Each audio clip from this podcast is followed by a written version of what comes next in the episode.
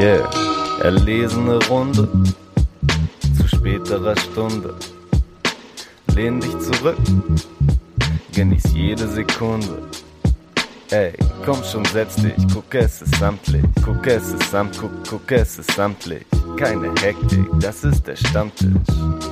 Ey, das ist der Stammtisch. Hey, der ist doch wiederverwendbar, so gut wie der aussah, oder? Der ist auf Papier. Siehst du? Richtige Umweltsau. Umweltsau. Leo gecancelt nach sechs Sekunden Aufnahme. Finde ich okay. Was ist denn jetzt gegen Papierstrohhalme zu sagen? Es ist der umweltbewusste Stammtisch. Der grün wählende, umweltbewusste Stammtisch. Genau. Denn wir sind so naiv, wie die Grünen abfeiern. Gut, also fangen wir mit Pöbel MC an. Das sieht ein bisschen so aus, wenn er spontan mir in den Sinn kommt. Nee, wir, wir fangen überhaupt vielleicht erstmal erstmal gar den nicht. Gast begrüßen?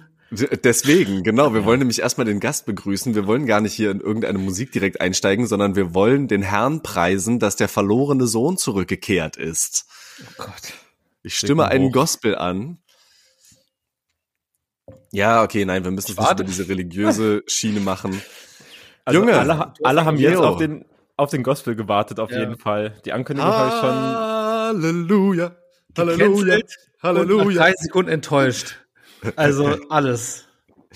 Ey, Ja, ähm, ey, ich freue mich, freue mich, freue mich wieder, wieder dabei zu sein. Es hat die letzten Mal einfach bei mir nicht geklappt aus Krankheits-, Urlaubs- und sonstigen Gründen. Man kennt's ja. Und ich freue mich umso mehr, dass wir jetzt mal wieder in dieser, äh, ich sag mal, Originalbesetzungsdreierunde einen sogenannten Hip-Hop-Podcast produzieren werden. ist es nicht schön? Hast du es vermisst? Ja, doch, also äh, wirklich einfach, einfach so dieses, ah, ich habe einfach schon lange nicht mehr mit David und Torben gesprochen, so, das ist, das hat mir schon gefehlt, so, das war schon irgendwie so, ja, Jetzt, jetzt direkt wieder dieses Schiene, als ob wir sonst außerhalb des Podcasts nicht sprechen würden oder uns Nee. nicht gesehen hätten zwischendurch.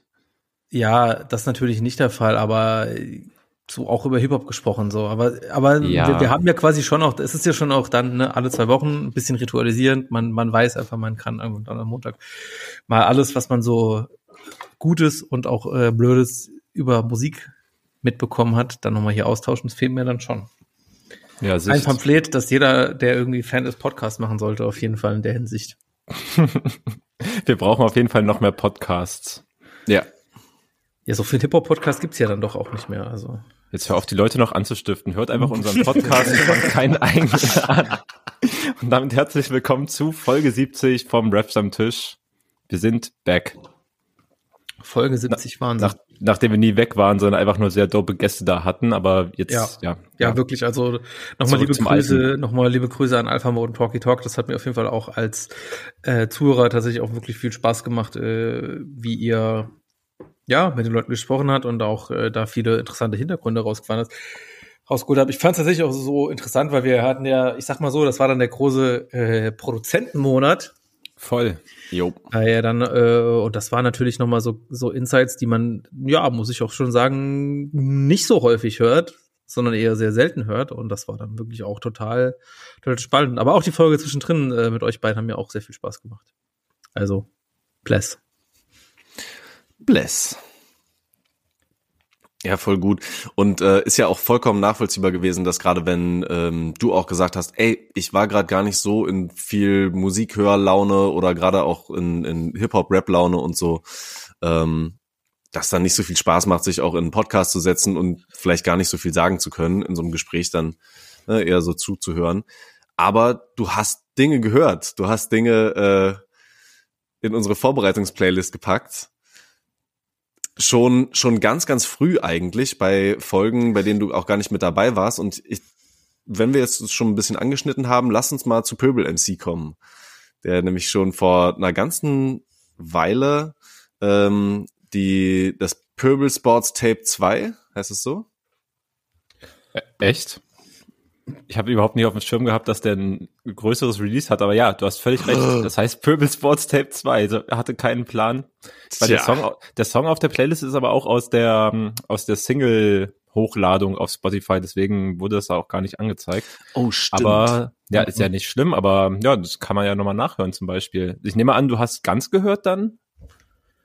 Ja, ich habe es auf jeden Fall ganz gehört. Ähm, Leo, sag du erstmal, hast du es auch ganz gehört?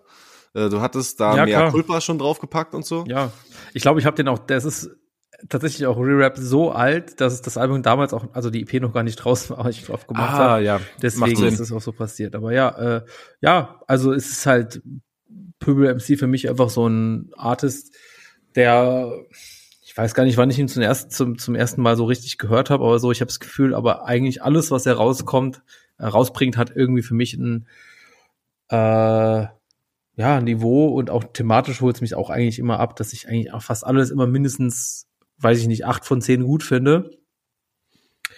Und so war es auch hier bei dem Track und auch generell die EP auch insgesamt wieder sehr hörenswert, obwohl wir tatsächlich, ich weiß gar nicht mehr, wie der Track hieß, bei einem Song, da haben wir uns jetzt nicht immer zufällig getroffen, so ein bisschen Mhm. größeres Fragezeichen auf dem Kopf hatten. Ich weiß nicht, ob wir das Thema auf, aufmachen wollen. Du meinst den Song äh, mit Zyankali Zyankali Klinik. Ja, Kink. Ja. Oh, Das ist der Zyankali Kink. stimmt, siehst du mal. Let's get Äh, kinky. ja. Was war da euer Aufhänger? Ich habe es ja noch nicht gehört. Ja, doch, das, das hatten wir damals, als wir zum Fußball gefahren sind, äh, gehört. Ich weiß auch nicht, ob wir das Thema Ah, jetzt hier wirklich besprechen ah. wollen. Ja, ja, ja, doch, ich erinnere mich. Äh, Genau. da, also, da haben wir ja. am Anfang die Line, äh, weiß nicht, fahre Straßenbahn, die, die 18 hängt um den Hals und ich bin stolz drauf oder irgendwie, also nicht so gerimt, nicht so gerimt, obviously, aber wo ich mich gefragt habe, so, ist es, ist es ein Song, wo er so ein bisschen in die Perspektive von einem Nazi schlüpft oder halt nicht? Weil danach kommen halt viele Lines, wo man denken kann, hm, hm, hm, schwierig, schwierig, schwierig. Aber halt auch viele Lines, wo man so sagen kann, ja, halt normale, stabile Pöbel-MC-Line. Und wir sind da auch nicht so richtig auf den grünen Nenner gekommen, habe ich den Eindruck. Ja, als wir da im Auto saßen, hatten wir gefühlt auch nur fünf Minuten Zeit. Ich habe den Song zum ersten Mal gehört, danach haben wir Parkplatz in Köpenick gesucht. Mhm. Ja, äh, aber es ist wirklich schwierig rauszuhören, was für eine Perspektive er da einnimmt, ähm, weil er, glaube ich, dann auch sagt, ähm, ah fuck, ich muss, ich muss glaube ich den Text nochmal raussuchen, aber Ja. ähm, dieses abgelehnt werden ist auch etwas, was was gut ist und das kannst du ja aus allen möglichen Perspektiven heraus sagen, ähm, so ein bisschen die Außenseiterstellung auch zu genießen und so. Ähm, ja, es ist, es ist ein bisschen mystisch, irgendwie ein bisschen schwierig gewesen, diesen Start in den ersten Part zu deuten. Ja, Weil- also wie gesagt, wir haben da auch nicht so, oder ich, oder ich glaube auch wir haben da nicht so richtig äh, den grünen Nenner gefunden. Deswegen, äh, falls jemand von unseren Zuhörenden äh, da eine eigene Meinung hat oder da eigene Insights vielleicht hat, schreibt uns gerne. Äh, ganz kurz, gibt es die Formulierung einen grünen Nenner finden? Oder ist das diese geile Vermischung, die manche Leute äh, immer wieder machen mit auf einen grünen Zweig kommen und auf einen Nenner kommen? Es kann schon sein, dass ich mir einfach irgendwelchen Blödsinn zusammen äh, schwadroniere, aber ab jetzt ist es ein stehender Begriff, der schon immer so war. Ich liebe solche Mischworte auch total oder so Mischformulierungen. Äh, ein guter Freund hat von mir hat mal ähm, Kannst du bitte einfach das an, einem, an einer bestimmten Stelle in der Folge einfach einbauen, so als ob du es wirklich sagen würdest? ähm, okay, kann, äh, kann ich versuchen, kann Challenge. ich versuchen, was es da noch für einen gibt. Ihr müsst okay, ihr müsst Bescheid sagen, wenn ihr denkt, ihr habt's rausgefunden. Ne? Ja. Ich habe auch gesehen, also zum Thema äh, Feedback geben zu, für uns, ich weiß nicht so genau, wie diese Funktion auf Spotify funktioniert. Für alle, die es auf Spotify hören, man hat ja irgendwie diese Fragenfunktion, wo man zum Podcast irgendwie so ein Feedback oder eine Frage schreiben kann. Vielleicht könnt ihr ja da schreiben. Leo, du bist ein absoluter Vollidiot. Warum sollte Pöbel MC irgendwie die Perspektive von einem Nazi einnehmen? Oder ja, Leo, guter Punkt, sehe ich eigentlich auch so. Danke für Ja. die Einschätzung. Ja, sowas halt. Äh, oder halt auch nicht. Ich weiß nicht, wie, wie, wie, wie, wie hat euch das gefallen? Wie beurteilt ihr das neue Pöbel MC Tape? Oder vor allem, Ja, Mann. Du hast es ja gehört. Äh, ich find's auch wieder richtig geil. Ähm, er verbindet halt wieder genau das, was ihn so geil auszeichnet als ähm, Bildungsbürger Proll. Ähm, und ich muss sagen, dass zum Beispiel diese ähm, diese zwei Songs nacheinander kommen, ähm, Rauch ist einer, den wir auch schon hier besprochen haben, der schon ein ganzes Stück länger draußen ist, der, der sehr ähm, so ein bisschen hoffnungslos ist und so ein bisschen, naja, deeper und, und schlechter geht. Und davor kommt aber direkt schon der Song Niemals Sit. Alleine das auch schon wieder ein gutes Wort. Sit als, ne, ihr, ihr wisst, satt. Und äh, es einfach nur darum geht, dass er immer Durst hat. Die Polydipsie schlägt bei ihm immer wieder durch. Er ist Die niemals? Sit. Die Polydipsie. Ist doch auch eine wichtige Sache bei. Ähm, Sagt er bei das Pöbel. selber in dem Track oder ist es einfach so casual, dass du annimmst, dass das weiß, was das da, was das heißt? Weil ich habe das noch nie gehört. Das Ja, sagt er selber und es gibt einen eigenen Wow. Song, der Polydipsie auch heißt von ihm. Okay, wow. Also Aber nicht alkoholische. Getränke konsumieren auf jeden Fall wichtiger Bestandteil von Pöbel MC Songs. Äh, und zum Beispiel auch richtig geil den Song Bock auf Crime habe ich auch sehr gefühlt. Ja. Den will ich auch eigentlich meiner kleinen Nichte noch mal vorspielen, weil äh, ich weiß nicht, ob ich das hier schon mal äh, erzählt hatte, ne? aber dieses, dass sie immer so gerne sich oder so viel sich an Regeln hält und manchmal dann bei mir so ins Gegenteil überschlägt, dass ich mir denke, Alter, jetzt lass uns mal extra Regeln brechen, die dumm sind. So, lass mal, keine Ahnung, blöde Fascho-Sticker abreißen oder so. Aber ich, nee, da würde sie auch nicht sagen, das, das findet sie irgendwie komisch. Aber vielleicht sich überhaupt zu trauen, irgendwelche er denn Sticker abzureißen. Ja, die ist jetzt acht geworden. Weiß die schon, was ein Fascho-Sticker ist? Ist da meine Frage. Ich denke mal, dass ich äh, mit ihr über solche Sachen auch schon gesprochen habe, aber das werden wir natürlich noch ein bisschen intensiver auch auseinandernehmen. Aber Vorsicht mit äh, Rasierklingen, die drunter sind. Ne? Also kannst du da jetzt nicht einfach irgendwo hinschicken und die was abreißen lassen. Ne? Also Nein, das natürlich nicht, aber Vorsicht mit Rasierklingen, die drunter sind, gibt's sowas, ja? ähm, ja, habt ihr noch nie einen Sticker abgerissen von irgendwelchen ekelhaften Menschen? Die, die packen halt eine Rasierklinge und den Sticker, dass Leute, die den mit Absicht abreißen, sich halt verletzen. Oha, nee, ist mir noch nie passiert. Good, good, good for you. Ja. das gerade ist dir also schon mal passiert? Mir persönlich, nicht Ja. Leuten, die ich kenne, ja. Okay. Seitdem bin ich vorsichtiger. Also einfach vorsichtig beim Abmachen, wenn man den abmacht. Das machen übrigens auch Ich so. würde halt als Re-Rap einfach vermuten, dass das eigentlich ein also klar kann ich mir vorstellen, dass es irgendwie so Leute machen, aber ich kann mir eher vorstellen, weil dieses komische Sticker-Game, ne? Und wer hat welchen Aufkleber? Das, Das ist ja in der, in der Fußballszene noch Ja, ja. viel kranker. Und Da ich kann mir das einfach hundertprozentig. vorstellen, da kann ich mir so, so, so Vereine vorstellen, die noch nicht mal so besonders krank mit so Fascho-Themen sind, irgendwie, weißt du, so Frankfurt, Köln und so. Da kann ich mir das auch sehr gut vorstellen, dass die das machen, einfach nur, weil sie einen kompletten Dachschaden haben. Hast du jetzt Frankfurt und Köln als Clubs benannt, wo es faschomäßig nicht so schlimm ist? Vielleicht in der Öffentlichkeit nicht so schlimm ist wie jetzt vielleicht den einen oder anderen Club, den man sonst so dabei jetzt denken würde. Wen hättest du jetzt im Kopf? Irgendein Club aus Ostdeutschland oder wo geht's in deiner Reise? Braunschweig? vielleicht auch, vielleicht auch den einen oder anderen ostdeutschen Verein, ja. Also Das ich kann habe man ja, das kann man ja auch sagen, so. Was ist, was ist denn so? ich also hab ich, gerade am ich als aktive, ich meine, in meiner aktiven Fußballfanzeit war ich halt auch super oft irgendwie in ostdeutschen Stadien, weil du von Berlin kommst du halt da als Auslandsfahrt gut hin. Und ja, ich habe halt eben in Stadien in Dresden und Rostock habe ich halt mehr so Scheiße erlebt als in jetzt woanders. So ist Ja, es ja. ist halt einfach so. Was soll ich? Ist subjektive Wahrnehmung. Vielleicht kann mich auch jemand sagen, so, "Hö, in Westdeutsch ist auch schlimm. Ja, ist es auch schlimm. Es, gibt in jedem Verein irgendwie Scheiß. Äh, irgendwie meistens dann gemischt mit so einer Alt-Hul-Szene oft, gerade in Westdeutschland, die irgendwie so ganz sehr, sehr weird sind äh, oder halt einfach Faschos sind. Aber ich glaube, das ist äh, in der in der aktiven Szene ist es in Ostdeutschland, glaube ich, ein größeres Problem, als es vielleicht in Westdeutschland dann ist. Klar, also auch gerade bei so Clubs wie, wie Rostock äh, und so weiter, die, die letzte Image-Kampagne, die der Verein gefahren hat. Und, also, genau da habe ich mich Gewalt. Was war, was war, was war nochmal der Take? Keine Gewalt, kein Rassismus und keine und in den ersten drei Reihen keine Weiber, ne? So war's. Tom, kennst du den Hintergrund? Hast du das ich mitbekommen? weiß nicht genau. Es gibt auf jeden Fall diesen diese Regeln für die Kurve, ne, von von Ja. Hansa. klar, also darauf zählt es natürlich nicht ab. Also diese, ja, diese Image-Kampagne war halt wirklich eine, die vom offiziellen Verein, also die vom. Verein offiziell gefahren wurde. Alles angestoßen, weil es halt, äh, ich glaube auch nach dem Auswärtsspiel gegen St. Pauli ähm, da Ja. wieder halt, ne, also da stand, glaube ich, sogar äh, ein Nazi mit dabei, der damals äh, in Lichtenhagen äh, dafür verurteilt Mhm. wurde oder im Zuge dessen, was in Lichtenhagen passiert ist. Ähm, genau, und natürlich auch sonstige Provokationen gegen äh, Pauli als linksgelesenen Club sozusagen, der bei der Rostocker Fanszene natürlich allein deswegen schon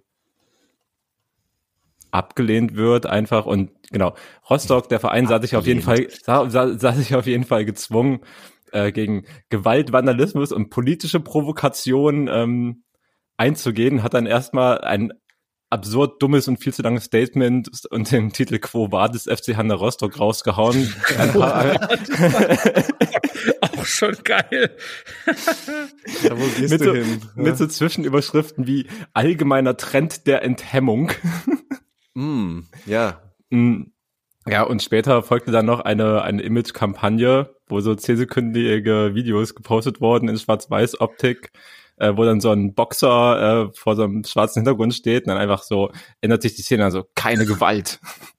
Und das war so, ja, keine Politik. Genau, keine Politik war es auch noch. Keine Gewalt, keine Politik und halt, was war das dritte noch? Ich glaube, kein Rassismus war es dann schon. Kein Rassismus, natürlich, genau. Auch das Beste aus war dieses Wochenende auch wieder ähm, in den Bundesliga-Stadien, erste und zweite Liga, große Antirassismus-Kampagne, was dann heißt, dass die Spieler unter dem Titel Rot äh, gegen Rassismus oder Rot für Rassismus halt dann so eine Armbinde tragen und so ein antirassistisches Shirt vom Spiel hochhalten.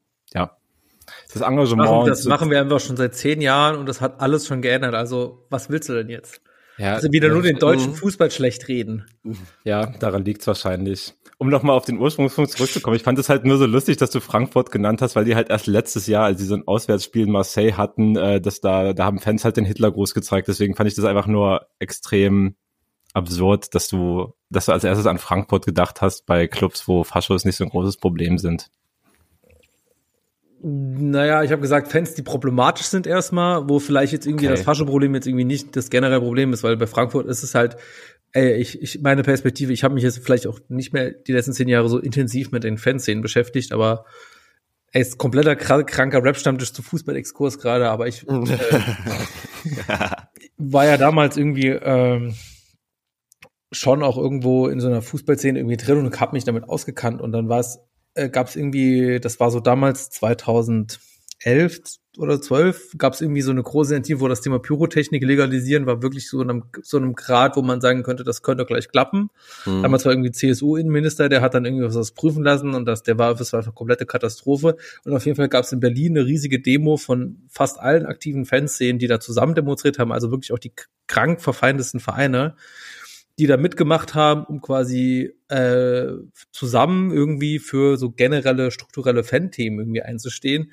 Und da war halt unter anderem Frankfurt war nicht dabei, weil wir können mit den anderen äh, drastische Worte, Scheißverein können wir nicht eine gemeinsame Sache machen, das geht prinzipiell gar nicht. So. Und das ist halt, glaube ich, halt so Re-Rap der einzige von, glaube ich, zwei Vereinen, die gar nicht da waren. Ich weiß nicht, wer der zweite war, Köln war auf jeden Fall da äh, die da, die da nicht mitgemacht haben, wo, wo ich auch gemerkt habe, wo, und ne, ich bin, ich kann das ja offenlegen, ich bin ja Kaiserslautern-Fan und Frankfurt und Kaiserslautern ist natürlich auch ein schwieriges Thema und ich habe halt einfach schon genug absolut hirnrissige Frankfurt-Aktionen, die so komplett jeglicher Maßstab von Realität und Ernsthaftigkeitsbezug komplett verloren haben. So, die jetzt nichts auf einer Ebene mit Nazi-Problematik zu tun haben, sondern einfach nur so, absolut fragwürdiger Maßstab von wo Gewaltanwendung und wo äh, Angriffe wegen irgendeinem Scheißdreck äh, irgendwie okay gehen für, für die Fanszene dort. Okay. Das war mein Standpunkt. So okay. ein, ein Einschätzung. Wusste nicht, dass da Hitlergrüße gezeigt wurden äh, in Marseille.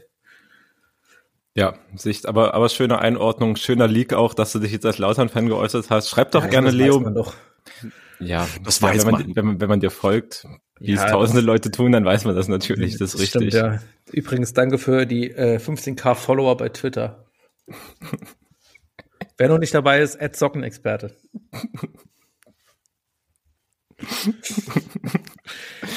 Was mich zu dem anderen Thema bringt, David. David kommt gar nicht mehr klar. Äh, ich musste gerade noch. Was musst du gerade noch? Ich musste gerade an deinen Tweet denken, weil wegen Follower aufrufen, also Leute aufrufen, dir zu folgen und so weiter, dass du halt auch gegebenenfalls den King bedienst, äh, wenn Leute auf getragene Männersocken stehen, dass du gerne mal ein paar rausstendest. So. Das war eine Anfrage, es wurde konkret gefragt und ich habe gesagt, ja, von mir aus. Ja, ich habe letzte Woche meine Socken aussortiert, die ich nicht mehr anziehen will. Und ich habe kultige Umfrage gemacht mit ich ordne euch eine Socken zu. Ja, war stark. Ja, nee, aber was mich zu dem Thema Twitter bringt, weil ich hatte, ich hatte, du hast mir letztes Mal gesagt, aber dass du nochmal über das generelle Twitter-Thema sprechen wolltest. Weil wir hatten ja früher auch Ancient Times, äh, die Alten werden sich erinnern, den Twitter-User der Ausgabe, den wir aus Gründen schon lange nicht mehr gemacht haben. Vergessen einfach. Ja, ich, ich weiß nicht. Ehrlich gesagt haben wir es halt nicht vergessen. Es war eher so das Thema, wo ich dachte so, irgendwie so richtigen Twitter-User der Ausgabe, wo ich nochmal so highlighten kann, was jetzt auch irgendwie so zumindest so, so einem gewissen Maßstab auch irgendwas mit Hip-Hop zu tun hat, habe ich halt einfach in den letzten Jahren nicht mehr so krass erlebt. Also man ich, sollte diesen Titel auch nicht leichtfertig vergeben. Das stimmt. Das ist das eine große Ehre. Dann müssen die Leute, die, die, die fünf Leute, die es schon mal bekommen haben, die können sich äh, zu Herzen schätzen. Auf jeden ich Fall. Glaub, das erste Mal vor sechs Jahren vergeben an El Hotzo, weil er irgendwie so ein KIZ-Tweet gemacht hat mit äh, für Leute, die auf der äh, auf der Tanzfläche zu KZ Fake Album tanzen wollen. 2017, da hatte El Hotzo 10.000 Follower. Bei Rapstand ist schon ein Twitter-User der Ausgabe oder so. Ich finde, er hat sich verändert. Alle sagen Alle das. Alle sagen das, stimmt. Ja, aber ich weiß jetzt wieder, welches Gespräch du meinst. Ich weiß aber nicht, ob ich das wirklich jetzt in den Podcast verlagern will. Der, die Essential-Aussage war halt einfach nur, dass Twitter halt scheiße geworden ist, aber es auch nicht wirklich ein Ausweg, sprich eine Alternative gibt. Also es ja. ist halt einfach beschissener geworden. Ein paar unserer besten User, klar, ein paar, ein paar davon äh, haben uns natürlich schon vor Jahren verlassen und der Plattform im Rücken zugekehrt und wahrscheinlich wahrscheinlich den Schritt in ein deutlich besseres Leben gestartet so. Aber auch in den letzten Monaten ist halt, also erstmals, erstmal sind so die ganzen Plattformmechanismen einfach komplett für einen Arsch. Also jede Woche gibt's halt eine neue Meldung, was Elon Musk wieder für Scheiß durchsetzt, wie Leute gefeuert werden. Und jeder, der Twitter halt halbwegs regelmäßig benutzt, hat einfach auch nicht mehr dieses, dieses schöne Erlebnis. Und gefühlt gibt's halt auch gerade so Leute, die dann noch ihren Grind fahren auch so Leute wie August Bemmel, der hat ja auch schon vor einer Weile aufgehört mit den Monden. Das lag jetzt auch nicht daran, dass Twitter scheiße mhm. geworden ist, sondern eher so, ich glaube, Zeitgründe und ja. ist irgendwie übrigens auch gesund, wenn man sich nicht jeden Freitag 50 Deutsch-Rap-Songs anhört. auch er dann, hat irgendwie einen Weg rausgeschafft. Mond, ja. dann mit Monden bewertet. So, das sind, das sind alles total gesunde Mechanismen eines normalen Alltagslebens. da brauchen wir nicht drüber diskutieren.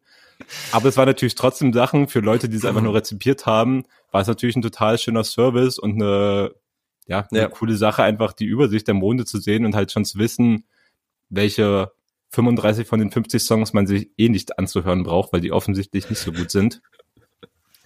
Aber ja, ja es, es gibt einfach weniger so absurd starke Twitter-Momente, wo man, ja, wo ein paar Usende irgendwie ein ganzes Movement voranbringen und ja, auch nochmal, auch noch mal was bewegen. Und ich würde sagen, also mehr möchte ich dazu gar nicht sagen, wenn man sich dazu dezidierte Gedanken anhören möchte, dann in einer Folge von Friendly Reminder, der Podcast von Kurt Prödel, der mittlerweile auch wieder zurück ist auf Twitter und Carla Kaspari. Ich weiß nicht mehr welche Folge, aber eine von den Folgen.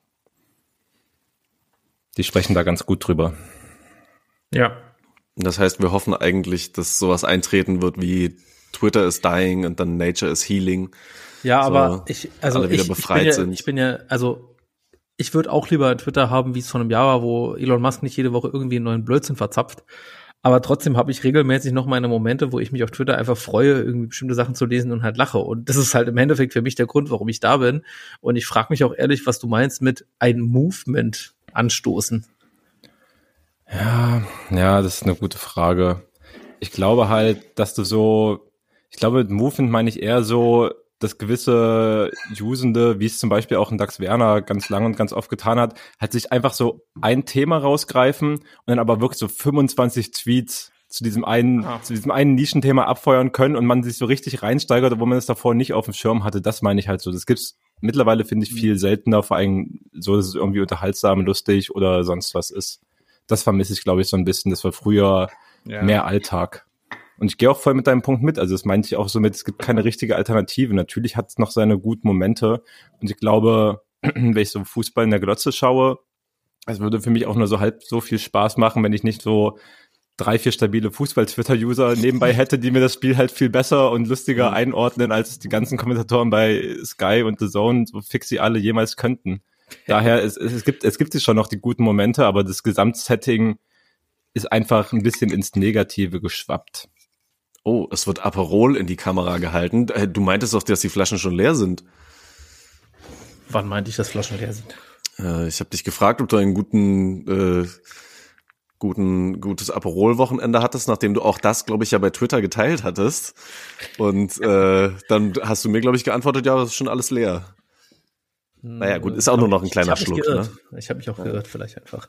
Ey, wenn ich zu dem Thema abkomme, äh, ja, ich verstehe, was du meinst, David. Und klar, ich würde es mir auch vielleicht ein bisschen anders wünschen, aber es ist, was es ist. Also vielleicht sind wir auch nur noch auf Twitter, weil es einfach, ja, ne, wie gesagt, keine, keine wirklich gute Alternative Mastodon irgendwie. Ich weiß auch nicht, warum es nicht geschafft hat, weil eigentlich war, war es irgendwie eigentlich möglich, aber ich weiß auch nicht, woran es gelegen hat. Es ist vielleicht auch nicht an unserer Stelle, sich darüber Gedanken zu machen. Tja. Wir müssen die kleinen Schritte feiern. Das Hip-Hop-Archiv postet auch wieder Bilder. Gott das Hip-Hop-Archiv. Genau. Also ich, ich finde auch, die haben sich erstmal eine ganz schöne Schuld gebracht. Also die können sich erstmal noch ein, ein, halbes Jahr grinden und dann äh, schalte ich die vielleicht wieder von stumm auf nicht Ja. mehr stumm. Aber yo, diese ganzen Listen, pff, schwieriges Thema. Alter, das war, das waren teilweise so Listen, wo ich auch gedacht habe, also jetzt war es mal wieder komplett und es ist einfach nur noch ironisch gemeint, aber ich glaube, es war alles Nee. ernst gemeint. Nee, ist die, halt- die haben da wahrscheinlich Stunden Arbeit reingesteckt für so eine Top-Ten-Liste. So. Ich glaube, da war nicht, nicht eine davon ironisch gemeint. ja, sollen doch lieber einen Podcast machen. Drei Stunden. Podcastaufnahme. Wir sind wir das sind Archiv. Folge 70, es werden viele Dinge enthüllt. Kaiserslautern-Fan, Leo. Das ist Wir kein sind Leak. das Hip-Hop-Archiv. Ja, aber okay, wir nehmen es trotzdem Leak, weil, weil, wenn, weil irgendwie jede, jede Mini-Scheiße, die rauskommt, irgendwie als Nachricht Leak. So. Die große Leak-Folge, jetzt schon klar im Namen. Okay. Okay. Das waren viele Exkurse jetzt auf jeden Fall. Ich würde ja, aber das vielleicht macht's vor auch, das macht's auch aus. Es kommt, es ist ja auch. Ja, das macht's aus, aber wie wir im Vorgespräch schon festgestellt haben, haben wir 40 Songs und Material für eine Stunde Scheiße. 45 in unserer Vorbereitungsplaylist. Ja, und die Hälfte, ne, ich habe ja auch schon einen Tweet dazu abgesetzt, und die Hälfte ist halt irgendwie dieses, dieses beschissene JPEG Mafia Danny Brown Album einfach so. Du Hund, Alter, du Hund. Es sind fünf Songs und es sind die fünf besten Songs. Du du sagst es verschreckt? so, als ob es einfach normal wäre. Fünf. Ja, die gehen alle nicht über drei Minuten, das ist doch nichts. Leo ist halt ein bisschen verschreckt von dem Album. Das, das Nee. Scaring the Bros auf jeden Fall. Das ist Ja, für mich der Folgentitel. Und ich wusste auch schon, dass es bei dir passiert. Es war, es war von vornherein absehbar. Und du, ja, Ja, dein, dein ja. Ohr für Hip-Hop-Musik ist einfach so, du lehnst es halt schon von vornherein ab, hast Nee. wahrscheinlich die fünf Songs, hast wahrscheinlich noch so zwei geskippt. Und das ist halt eins der besten Hip-Hop-Alben, die dieses Jahr rausgekommen sind. Wow, wow, ja, wow, für so wow, Kultur, okay. kulturaffine Vollidioten, die mit der echten Musik keine Ahnung mehr haben. Eigentlich eher für im Internet hängengebliebene Rap-HörerInnen. Gut, ich meine das Gleiche, was du sagst, nur ein bisschen sozialer, aber nein, ey, ich hab, nein, ich hab, ich hab wirklich das Album schon bevor du den ganzen Quatsch drauf gemacht hast, habe ich es komplett gehört, weil ich bin halt auch, ich bin halt, ich gebe halt auch zu, ich bin auch ein sehr großer Danny Brown Fan. Ich mag Danny Brown und ich, ich liebe die Musik von ihm. Und tatsächlich fand ich, ähm, du hattest, war das mit Talky Talk oder so in der Folge? Du hast ja das Intro von dem Album irgendwie, also was jetzt Das nachher war, als genau, das war auch die, die einzige Single, die raus war. Das ist, glaube ich, auch einer meiner least favorite Songs vom Albums. So, ja, das, aber, ist halt, das ja. ist halt wirklich ein, finde ich, auch ein richtig cooler Song, weil die Melodie ist halt einfach schon extrem stark. Und ich habe das Gefühl, das ist der einzige Song, bei dem sie sich Mühe gegeben haben, gut Was? anzuhören. Du hast schon verstanden, was David gerade gesagt hat? aber Ja. der, der, so. einzige, der einzige Song, wo sie sich Mühe gegeben haben, sich Mühe gegeben haben, dass er auch wirklich wohlklingend wirkt. Ha- Hast du den, hast du den Titeltrack gehört? Scaring the Hose? Und sa sag mir nicht, dass das nicht ein absoluter Banger ist. Also wenn der nicht, wie August Bembel auch schon schrieb, entspannt reingeht, dann weiß ich auch nicht. Ich habe nicht gesagt, dass er entspannt reingeht. Ja, aber du meinst halt einfach anzuhören ist, aber das, das ist Beef Melodie. Pat. Okay. Finde den gut. Wir haben unterschiedliche Alben und Songs gehört, offensichtlich. Lean Beef Patty ist, das, das ist doch total anstrengend gemacht mit den ganz, ganzen verschnellten Samples, die da so im Hintergrund reinkommen. Vielleicht verwechsel ich auch einfach gerade den Song, kann das sein? Nee, Vielleicht, nee, also, du, das du ist das denkst schon, schon, das nee, ist denkst schon der, mit dem wir über Talkie gesprochen haben, also mit Talkie Ja. gesprochen haben, auf jeden Fall. Es wundert mich nur, weil der ist halt wirklich richtig schwer anzuhören. Das, ja. Wo ich den auch geil finde. Wenn der Drop kommt, der Drop ist so ganz seltsam verschoben, der ist sehr energetisch. Voll. Generell viel, viele der Drops sind äh, sowohl vom Timing als auch überhaupt von der Struktur sehr verschoben auf diesem, ja. auf diesem Album. Aber das macht im Endeffekt halt gut. auch aus. Ich finde ihn gut. Schön. Dann habe ich dich ja immerhin mit, äh, mit einem Track äh, gekriegt. Hast ja, du, hast du reingehört, ist, Torben? Halt, äh, mach ruhig erst, Leo, mach, komm. Es ist komm. halt auch einfach so, wenn man sich anhört, dann so ausgerechnet JPEG-Mafia, der mit Abstand verkopfteste und komplizierteste Produzent mit Danny Brown, einem der das passt doch aber voll. Ja, also, anstrengendsten Rap-Stimmen, die du überhaupt haben kannst. Das ja, passt voll. natürlich irgendwie zusammen und im Endeffekt hört sich das Album halt auch leider so an. So, ich liebe halt Danny Brown und ich äh, früher in meinen Ancient Times, wo ich noch äh, Hip Hop aufgelegt habe, sogar in echten Clubs und ich aber immer wieder auch unbedingt noch so einen Danny Brown Song reindrücken wollte, wusste ich schon so, aber wenn ich den jetzt rausdrücke, gehen halt so 20 Prozent von der Tanzfläche runter und so war es halt, aber ich habe es trotzdem gemacht. Aber Die sogenannten Hoes. Nein. Sie wurden verschreckt auch schon damals. Ja. Da waren halt die Beats wenigstens noch gefährlich. Oh Mann, ich fühle mich wirklich wie so ein Kind. So, auch man Papa und Papa streiten sich. Hört auf. ja, es geht um Musik und es gibt so, es gibt manchmal auch im Rap-Stammtisch trotz meist journalistischer Einigkeit unterschiedliche Meinungen.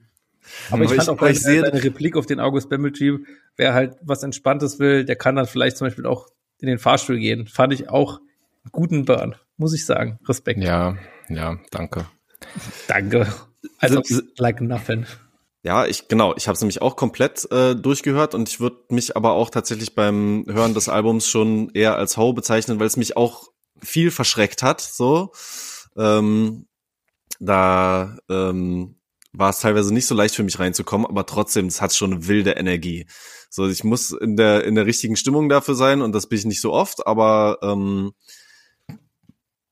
ja. Gerade die Danny Brown Parts haben mir auch sehr gut gefallen. So, ich glaube, ich mochte ihn lieber ähm, bei den Rap Parts. Ähm, ja, aber absolut wildes Album und das Cover ist auch so geil.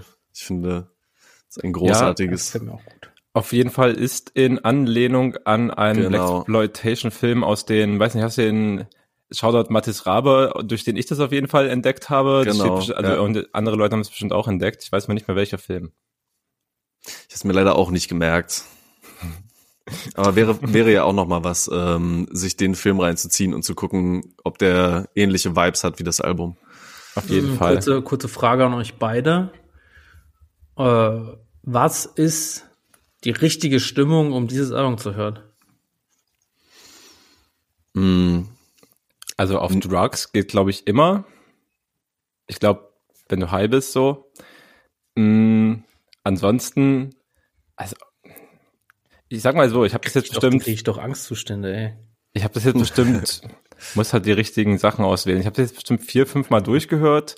Ich glaube, beim ersten Mal, als ich es gehört habe, war ich nicht in der Mut dafür. Das war aber auch am Freitag, als es rausgekommen ist, nach der Lohnarbeit auf der Couch. Das war, das war ein bisschen zu heftig. Ansonsten jede mögliche Situation. Also selbst beim Kochen hat's für mich geil geschallert. Zum, also ganz ehrlich, wenn du Scaring the Host zum, zum Aufstehen, wenn du dir einen, Kaff, äh, einen Kaffee in der Küche machst oder dann auch noch Where you get your Coke from, so, das, das schallert dich auch einfach wach. Uh. Also selbst, selbst das in die richtigen Kontext, um dieses Album zu hören. Es gibt unzählige, würde ich behaupten. Ich denke schon, es ist nicht schlecht, wenn man auch schon ein bisschen wach dafür ist und wenn man mit einer gewissen Energie da mitgehen kann. Das ist ein Album, das fordert auch ein bisschen was von dir kannst du nicht nur so krass passiv, äh, glaube ich, konsumieren, sondern da musst du aktiv mit reingehen, mit dem ganzen Körper vielleicht. Voll. Deswegen würde ich es aber gerade zum Aufstehen, weil das die Energie in der in der ja. in der in der frei weckt, wachruft, äh, freisetzt. Du weißt schon. Also weißt mhm. du, es, es bringt dir diese Energy einfach, die du sonst nicht entwickeln würdest, weil du halt einfach ja, weil du keinen Bock hast rauszugehen, weil du keinen Bock hast überhaupt wach zu sein. Die Zustände, die man morgens halt so hat. So, das wird jeder kennen, denke ich. Äh, welcher ist nochmal der Song, der mit diesem Klatschen anfängt, mit diesem schnellen? Also es ist äh, schon was, was dich. Auch, auch das, uh. also äh, ist ja auch, das wisst ja wahrscheinlich beide, aber ne, JPEG Mafia hat das ganze Ding ja auch produziert, also er rappt und singt drauf, mhm. hat das ganze Ding auch produziert. Ich glaube auch alles mit äh, mit einer mit einer Drum Machine sozusagen oder einer Sound Machine sozusagen, also alles mit dem gleichen Gerät, wo er glaube ich auch geschrieben hat, dass es nach diesem Album jetzt in die Ecke feuert, weil er natürlich so etliche, etliche, etliche Stunden mit diesem Ding verbracht hat, um dieses ganze äh, Zeug zusammenzuzimmern. Aber ja, äh, es gibt halt wieder, wie am Anfang von Scaring the Host, diese auch ganz typischen Peggy-Sound-Effekte, Sound-Momente, also selbst ein paar Background-Vocals und so weiter, die hat man vorher auch schon auf seinen Alben so gehört im gleichen Stil und ich finde, dieses Klatschen zählt auch dazu. Weißt du, es hat natürlich eine gewisse Rhythmik, aber das klingt vom Recording her, als ob jemand halt, keine Ahnung, einen Recorder im Bad aufgestellt hätte mit Fliesen, bisschen größerer Raum, Hose runtergezogen und auf seine Arschbacken geklatschte. So klingt das Ja. Intro von Scaring the Hose und das ist halt fantastisch. So keiner pickt solche Claps aus irgendwelchen Drumkits, die er sich im Internet runterlädt. So keiner macht es. Und dann auch noch in dieser Geschwindigkeit so die Ash-Cheeks zu clappen. Ernsthaft. Das ist richtig was, was einen dann so antreibt. So, ich habe noch tausend Dinge heute an dem Tag zu tun. Reiß deine Arschbacken zusammen und los geht's. Genau das. Und es gibt halt so hundert dieser weirden Soundmomente, die man auf diesem Album schon irgendwie hat. Plus, also wie du schon meinst, Leo, ne, die ganzen abgefahrenen Danny Brown Parts, die halt wieder so den komplett überzogenen Humor und alles liefern. Angereichert von ein bisschen Peggy Parts auch noch nebenbei. Also ich find's, es ist natürlich eine total aberwitzige Mischung von, von zwei Stilen, aber ja, also ich glaube, die, ich finde die auch nur, Peggy-Parts? Peggy-Parts sind gerappte und gesungene Parts von JPEG Mafia. Das sind Peggy-Parts. Die haben Mit- einen eigenen Namen. Ich habe die jetzt so genannt. Okay. Seit jetzt. Seitdem haben sie diesen eigenen Namen. Ich meine damit nur, Sweet. Dan Danny Brown rappt halt auch wie, wie Danny Brown und es gibt halt auch bei JPEG Mafia ein paar Elemente seines Rappens und seines Sings, das sich einfach durchzieht. Das ist an manchen Stellen ist das ein Flow, den du auch schon auf ganz vielen anderen Tracks von ihm so gehört hast. An manchen Stellen ist es ähm, bestimmter Soundeffekt, der über seiner Stimme drüber liegt. Und manchmal ist es eben auch das, dass er einfach, das kommt auf dem Album auch gar nicht so oft vor, aber es sind meistens nochmal die ganz special Momente, wenn er halt einfach äh, anfängt zu singen und da ein bisschen Autotune mit dabei ist. So, das sind einfach sehr wiedererkennbare Elemente, unabhängig von dem, was er sagt, äh, in dem, wie sie klingen. Deswegen, genau, würde ich das mal als Peggy-Parts bezeichnen, einfach. Und ich denke, das ist auch okay so. Und um es vielleicht zum Schluss zu bringen, aus meiner Sicht, ich finde das Album auch deswegen so genial.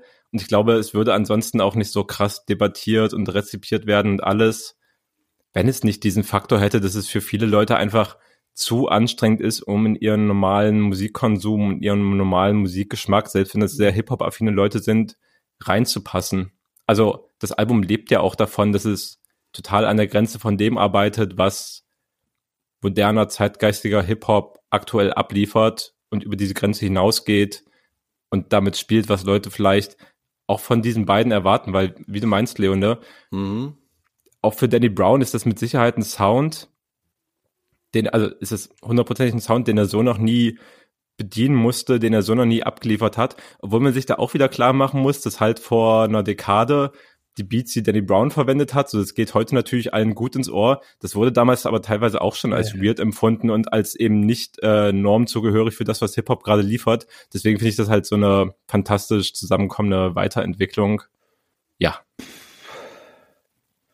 Ich weiß nicht, äh, ja, ich weiß nicht mehr, wie die Rezeption von Danny Brown Sachen von früher war. Also für mich waren die Beats halt immer schon ein absolutes Highlight bei Danny Brown Sachen. Also vielleicht, ich weiß nicht mehr, Atrocity Exhibition war vielleicht noch mal so ein bisschen experimenteller als vielleicht sonst, aber die Sachen auf dem Old Album von 2013 ah, ist schon State of the Art zu der Zeit, fand ich. Aber ey, Ja. come on, es ist, es ist, es ist der Rap-Stammtisch, meistens deutschsprachige, wir wollen nicht in die Rezeption von Danny Brown Album von vor zehn Jahren jetzt nochmal tiefer reinzugehen. Äh, wer es, wer es auf jeden Fall äh, äh, noch nie gehört hat, äh, hört euch gerne mal das Old Album an. Das ist auf jeden Fall ein für mich absoluter Classic. Das kann man vielleicht, vielleicht zum Ende Abschluss nochmal sagen. Lass Oder, noch oder, einen, oder habt ihr, habt ihr ein anderes Pfaff-Album von, von Danny Brown? Ja, ich könnte gar nicht so viel dazu sagen, aber mach doch vielleicht einen von den Songs äh, auch von dem alten Album nochmal auf unsere Playlist mit drauf. Hast du da spontan einen im Kopf, den du geil fandest? Klar, also ich finde, ich finde, äh, Dip ist natürlich krass oder halt 25 Bucks mit Purity Ring finde ich, Ah, mhm. also den höre ich halt heute auch wirklich noch sehr gerne. Also das, äh, ich habe den auch mal live gesehen. Das war 2013 oder so, irgendwie noch im Postbahnhof, als er noch stand. Und Vorband war Vince Staples. geisteskrank. Stark. War sehr teuer damals, hat 19,80 Euro gekostet. Aber ich habe, ich habe, ich habe, äh, Äh, am Ende des Konzerts hat Vince Staples am, am Ausgang gestanden und hat noch für fünf Euro seine äh, EPs irgendwie unter den Leuten verjubelt. Und das ist eine EP, die gibt's noch nicht mal auf Spotify. Also, was heißt noch nicht mal? Also, es und die habe ich noch und die ist unterschrieben, Originalunterschrift von Vince Staples mit Vince fucking Mensa. Krasse Story. Wollte ich mal, ja, ja. Vince Mensa? Vic Mensa. Vic Nicht Vince Mensa, Vic Ja. Mensa. Der Aber- ist damals, glaube ich, auch so ein bisschen bekannt geworden, weil der, dann- ich glaube, der war dann auf Kan- Kanye-Album, irgendwie 2014 war der dann auch gefeatured, weil Kanye den krass fand. Und der hat, Aber glaube ich, der- aber Fish war- Theory hat er einfach ein riesiges Album nochmal dann gemacht, das auch richtig gut ankam in den USA zumindest. Okay. Ist, ist, ist, ein- erzähle ich hier gerade Quatsch oder Ich habe mich halt einfach jetzt nur gefragt, ob du Vic Mensa oder Vince Staples gesehen hast. Ich glaube, das sind nämlich unterschiedliche Personen. Also Vince Staples ist halt Vince Staples, aber Vic Mensa ist Vic Mensa, oder? Wäre geil, wenn glaub, Vince hab- Staples seine EP mit Vic Mensa unterschrieben. Ist, also ja, fuck, fucking hell, vielleicht habe ich es auch wirklich einfach verwechselt. Ich glaube, ich habe es mit Vince Staples verwechselt, glaube ich. Ich glaube ja, es ist Vince Staples. okay, die Ich müsste das nochmal nachreichen, so, sorry. Das ist okay. Wir hören uns in der nächsten Folge. Da hast du jetzt auf jeden Fall schon mal keine Ausrede rauszukommen. Ey, irgend, irgendwo hast, irgendwo hast du noch eine CD rumliegen, da wird der Beweis draufstehen, so Ja. Facts. Okay, äh, ey Tom, was hast du denn so gefühlt in den letzten zwei Wochen? Ähm, lass mich kurz gucken. Ähm, Tyler, wir müssen noch ein bisschen bei ähm, englischsprachiger Musik bleiben. Tyler the Creator. Außerdem bleiben wir bei Vince Staples, wenn wir über die neuen Tyler-Sachen reden. Richtig. Uh, die Übergänge hier wieder ganz sauber. Ähm, wir haben damals, glaube ich, auch schon im Podcast besprochen, dass wir das Album Call Me ähm, When You're Lost richtig gut fanden, dass das einen ganz, ganz geilen Sound irgendwie hatte. Und jetzt hat Tyler, ich glaube, Songs, die in diesem Albumprozess auch schon entstanden sind, ähm, Ja. als The Real Estate Buyout? Nee, irgendwie sowas. Die Estate Sale. Ah, die Estate Sta äh, Sale, genau. Ähm, jetzt noch damit hinten dran geklatscht und es war auf der einen Seite eine richtig schöne Situation für mich, einfach nochmal in dieses alte Album reinzuhören. Äh, das war nochmal richtig cool wieder. Aber auch die neuen Songs finde ich richtig gut. Ähm, er schafft irgendwie diesen Vibe des alten Albums wieder aufzufangen, aber trotzdem so ganz aktuelle spannende Sachen, glaube ich, auch von sich da drin zu bearbeiten. Ich bin noch nicht so tief inhaltlich mit reingegangen, aber ich finde es total spannend, zum Beispiel auch, wenn wir wieder jetzt bei Twitter sind, zu sehen, was er selbst über das Album schreibt, was er selbst nochmal über den Entstehungsprozess da mh, schreibt. Er hat ganz, ganz viel erklärt, was so seine liebsten kleinen Elemente auch in manchen Songs und sowas sind. Also da scheint er echt nochmal viel Liebe so auch ins Detail gesteckt zu haben. Ähm, genau, lohnt sich auf jeden Fall mal auf der, ähm, auf der Twitter-Seite von ihm vorbeizuschauen, wenn man noch mehr über dieses Album wissen will. Genau, das habe ich auf jeden Fall sehr gefeiert. Dieser Dude ist halt eh, das ist so ein krasser Musiknerd auch einfach. Ja. Und also, wenn er dann bei Twitter mal wieder so seine Outbursts hat und dann wieder so 100 Tweets in drei Tagen raushaut, das ist halt echt so eine Freude zu sehen. Weil es ist einfach wirklich nur so ein Textmedium, aber da kommt halt so richtig rüber, wie detailverliebt sein ganzer Scheiß ist, was für Gedanken er sich gemacht hat und wie viel ihm das bedeutet oder welche Tracks gerade seinen Mindstate widerspiegeln, so. Das ist eigentlich immer krass. Ich empfehle auch immer, ich weiß gar nicht, ob ich das bei Insta irgendwo reingespielt bekommen habe oder bei, bei YouTube mal gesehen habe. Das war, glaube ich, im Zuge des Igor-Albums, was ja auch immer noch ein so krasses Album ist, einfach, wo zu sehen war, wie er halt ein, ein paar der Instrumentalsachen halt eingespielt hat äh, in seinem Studio und wie er so richtig quasi in Ekstase gegangen ist, als er gemerkt hat, so wie krass diese, diese verschiedenen Background-Synths jetzt äh, ineinander greifen und zueinander passen. Das ist einfach immer eine mega Freude, ihn zu sehen. Ja, und wie du meinst, ne? Äh, genauso gut hört sich das jetzt auf diese Erweiterung an. Auch das, Tyler ist halt einfach auch ein classy Rapper, weil, also vom Gesamtkonzept her ist es ja das, was jetzt ganz viele Rapper auch sonst machen, meistens im besten Fall noch so im ersten Monat nach dem Release, man bringt die Deluxe-Version von seinem Album Mhm, raus. Und meistens ist es halt der Abfall, der abgefallen ist während, während des Albumprozesses. Also im meisten Fall ist es halt wirklich Ja. nicht viel wert. Also, ja, sorry, also ist halt einfach so. Und das, und das, also erstens, Tyler nennt seinen Scheiß halt nicht einfach Deluxe-Album und klatscht das lieblos hin. Nein, ist die State Sale und wie du meinst, ne, DJ Drama ist auch wieder am Start. Das heißt, dieser ja. Vibe von den Zwischenansagen und äh, Ein- und Ausleitungen dieser Songs, der bleibt total erhalten und wird weitergetragen auf diese Erweiterung.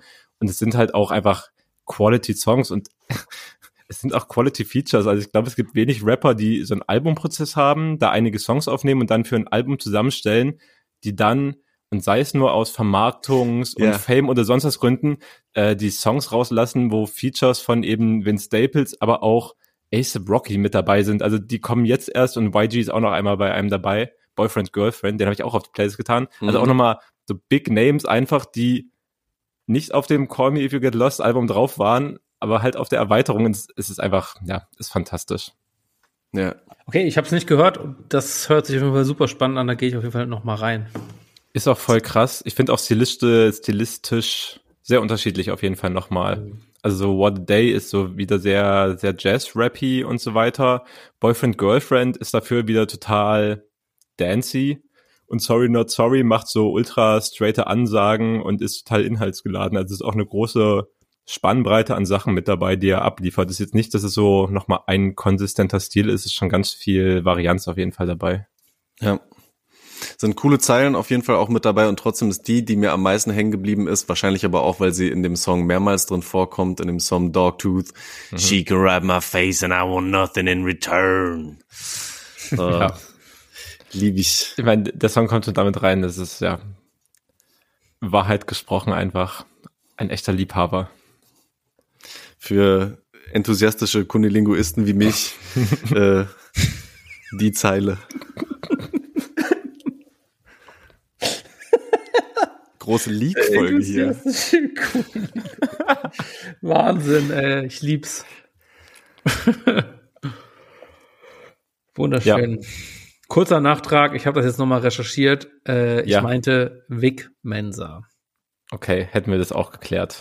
Und ich glaube, um da nochmal ein sehr privates Element reinzuhauen, dass für mich Vic Mensa und Vince Staples, obwohl es wahrscheinlich komplett Katastrophe ist, das jetzt zu sagen und peinlich, für mich einfach gemorpht dieselbe Person die letzten zehn Jahre war. Ich sag's, wie es ist.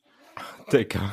oh Gott. Wie kann man sich denn als Rapper einen Vornamen mit V geben? Das ist so, ist so speziell. Das kann man auch nicht, das kann auch kein Mensch unterscheiden. Das ist, das geht über meinen Gedanken. Also, schlimm. Okay. Ja. Okay. Ist so, es ist so, ja, lass es so stehen. Es ist wahrscheinlich ja, ja. so ähnlich, ja. so ähnlich wirr und peinlich, wie ich irgendwie seit offensichtlich fünf Jahren äh, Celta Vigo und Real Betis Sevilla verwechselt habe. League, ja. League-Moment, ich war irgendwie vor, vor einem Jahr äh, für, für, für beruflich in Sevilla und dachte so, David, großer Celta Vigo und Jagos Aspas-Fan, geil, ich bringe dem jetzt mal, ich war im Sockenladen als Sockenexperte, immer wichtig, Sockengrind in anderen Ständen zu fahren, zu gucken, was es gibt. Übrigens, der Markt für Socken, um das mal einzubringen, in Deutschland einer der schlechtesten. Insbesondere Polen ist da und Polen und Spanien sind da zum Beispiel sehr weit vorne. Um das Woran liegt das? Das äh, wäre eine Frage für eine äh, Bachelorarbeit, die ich jetzt hier nicht beantworten kann. Wahrscheinlich Kulturgründe irgendwo. Das kann man bestimmt irgendwo begründen und wäre eine interessante Frage. Also äh, vertiefen wir nicht. Egal. Ich dachte so, ah, ich bin im spanischen Sockenladen. Ach, guck mal, da gibt's Real Betis Socken. Geil, das kann ich da mitbringen. Der freut sich richtig, wenn ich dem Real Betis Socken mitbringe. Und das ist halt so ein Jahr her und erst vor drei Wochen habe ich herausgefunden, dass Real Betis Sevilla gar nicht Celta Vigo ist. Und ich habe das in meinem Kopf einfach irgendwie gemorpht. Wahrscheinlich irgendwie so einer Ebene mit, beide haben ein Logo, das jetzt nicht dieses klassische Runde oder das klassische Quadratische ist, sondern irgendwie so ein bisschen, ne, ja, Celta Vigo irgendwie so ein bisschen länglich und Celta Vigo, äh, äh, Betis Sevilla so ein bisschen äh, quer. Also Celta Vigo hoch, weiß nicht.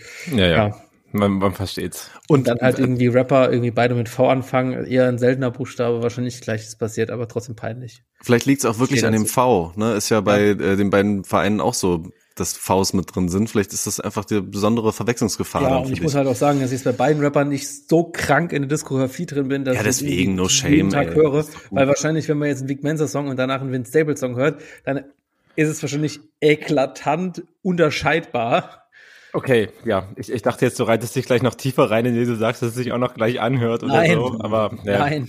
Okay. No Trotzdem- shame hier, no shame. Trotzdem hart, also das, äh, das Vince Staples Album auch aus dem letzten Jahr, Ramona Park Broke My Heart, das war schon, das war schon ziemlich krass. Also, naja. Haben wir das hier im Nein. Podcast besprochen?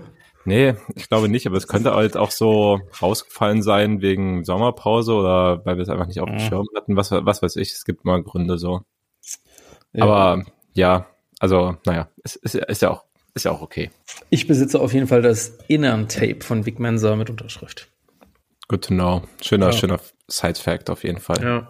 Okay, wie kommen wir jetzt vom Vic Mensa und Vince Staples weg?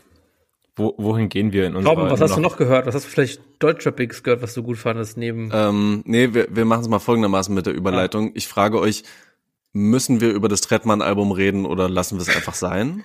Ich weiß nicht. Also ich war auch komplett überrascht, nachdem ich irgendwie so mindestens drei Tweets von David gelesen habe, wie schlimm das Trettmann-Thema irgendwie ist. Aber und dann, maximal- und dann haut aber er so zwei Stunden später so vier Na, Songs na, auf die na, na. Playlist. Was ist da denn Na, los? na, na. Ich habe maximal einen Tweet rausgehauen, die ich auch, glaube ich, längst schon gelöscht habe. Das Trettmann halt juckt. Aber also es war wirklich maximal ein Tweet. Halten wir das mal nicht so hoch, bitte. Glaub, pff, Die hätte ich nicht zugetraut, dass du Tweets löscht, wenn ich ehrlich bin. Ich dachte, du lässt die auch stehen, selbst wenn die null Likes haben. Ey, das liegt jetzt nicht unbedingt immer an der Pfaffanzahl. Der war auch nicht ungefafft, aber es war einfach ein langweiliger Tweet. Ähm, ich ich lösche öfters Tweets, ja, klar. Aber da geht es nicht nur darum, wie oft die gefafft, geliked oder sonst was angeklickt wurden. Manchmal sind auch einfach Leak, würde ich lang, sagen. langweilige Große Tweets. Leak-Folge. Großes Geständnis. Ich lösche, ich lösche Texte im Internet, die ich veröffentlicht habe. Kurzprosa quasi. Ja. Äh, lass mir einfach das sagen, als ich vorhin noch mal, ich habe vorhin äh, gekocht am Nachmittag, und dann habe ich mir einfach die Playlist angemacht, unsere Vorbereitungsplaylist, weil es ja ein guter Zeitpunkt ist, noch mal über alles drüber zu gehen, hatte sich auch einiges angesammelt und ich war wirklich dann doch noch mal extrem überrascht davon, wie derbe Scheiße, also ich habe die Treppmann-Songs eigentlich hauptsächlich drauf gemacht, um darüber zu diskutieren, aber wie absurd langweilig ist das alles wieder fand, also auch wirklich schon so zwei Wochen nach dem Release und ich wollte aber trotzdem Fand Ich war das deine Meinung am Anfang des Release etwa, äh, am Anfang des Release etwa andere? Nee, nicht ganz, nicht ganz anders. Aber da habe ich es halt auch, da habe ich es einfach als egal gefunden. Diesmal fand ich es schon so ins, ins negativ langweilige kippen. Also nicht mal nur egal, sondern so richtig, boah, ist auch irgendwie, ist eigentlich wirklich schlecht gemacht. Und ich wollte aber trotzdem drüber sprechen, deswegen habe ich die auch vor zwei Wochen in die Playlist gehauen. Was fandest du denn schlecht gemacht daran? alleine schon, alleine schon wie Kitschkrieg äh, dieses Album angegangen haben, was Beats angeht. Also es ist vor allem auf den ersten paar Tracks so richtig dolle rauszuhören. Deswegen hatte ich auch diesen Kalte Welt mit Henning Mai äh, noch reingemacht. Also es, das Album braucht, glaube ich, schon die Hälfte seiner Spielzeit, die gar nicht mal so lang ist, dass man überhaupt das erste Mal raushört, dass das irgendwie Kitschkrieg-Beats sind, abgesehen davon, dass die, äh, dass man, dass das äh, Producer-Tag von denen halt immer um die Ohren geklatscht wird, so.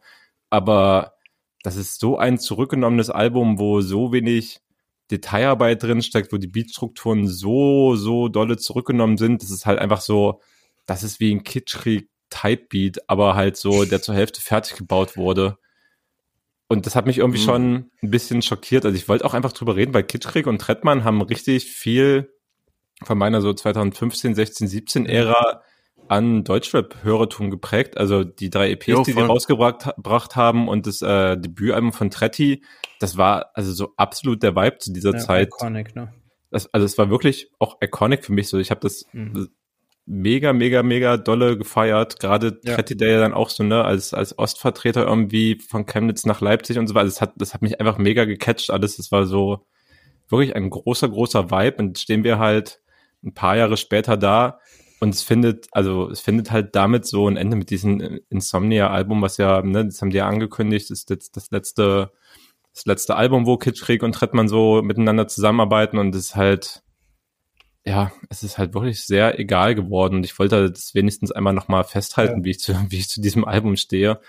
Und ich finde es auch in der Kommunikation so, das ist mir auch aufgefallen, dass, also auch so grottenschlecht umgesetzt einfach, wie oft ich in dieser, Trettmann hat, glaube ich, so ein paar Interviews gegeben, so dreiviertel Stunde bei wahrscheinlich vier, fünf Medien, wo er halt immer die gleichen Fragen beantworten musste, wie es dazu kommen kann, dass er halt seine, seine Frau be- betrogen hat und dann halt, ne, er erzählt halt so eine, so eine Krisengeschichte einfach, wie er durch das Stardom irgendwie äh, auf Abwege gekommen ist und sich dann fangen musste. So davon erzählt er auch das Album leider über auch einen sehr großen Teil der Zeit, was irgendwie auch super, super langweilig und vorhersehbar ist, aber wie die ganze Zeit betont werden musste, dass sie sich nochmal für dieses Album zusammengesetzt haben, dass sie unbedingt das letzte Album machen wollten, dass die beide dahinter stehen, dass es nochmal richtig gut und so weiter geworden ist. Und jetzt ist Trettmann halt auch gerade auf Tour, während wir hier sprechen, spielt natürlich schon längst ohne Kitschkrieg und die haben schon äh, das Projekt mit den nächsten paar Rappern angekündigt, ähm, die, glaube ich, dann auch größtenteils aus dem Ausland kommen werden. Also die ordnen sich auch oder richten sich so ein bisschen neu aus.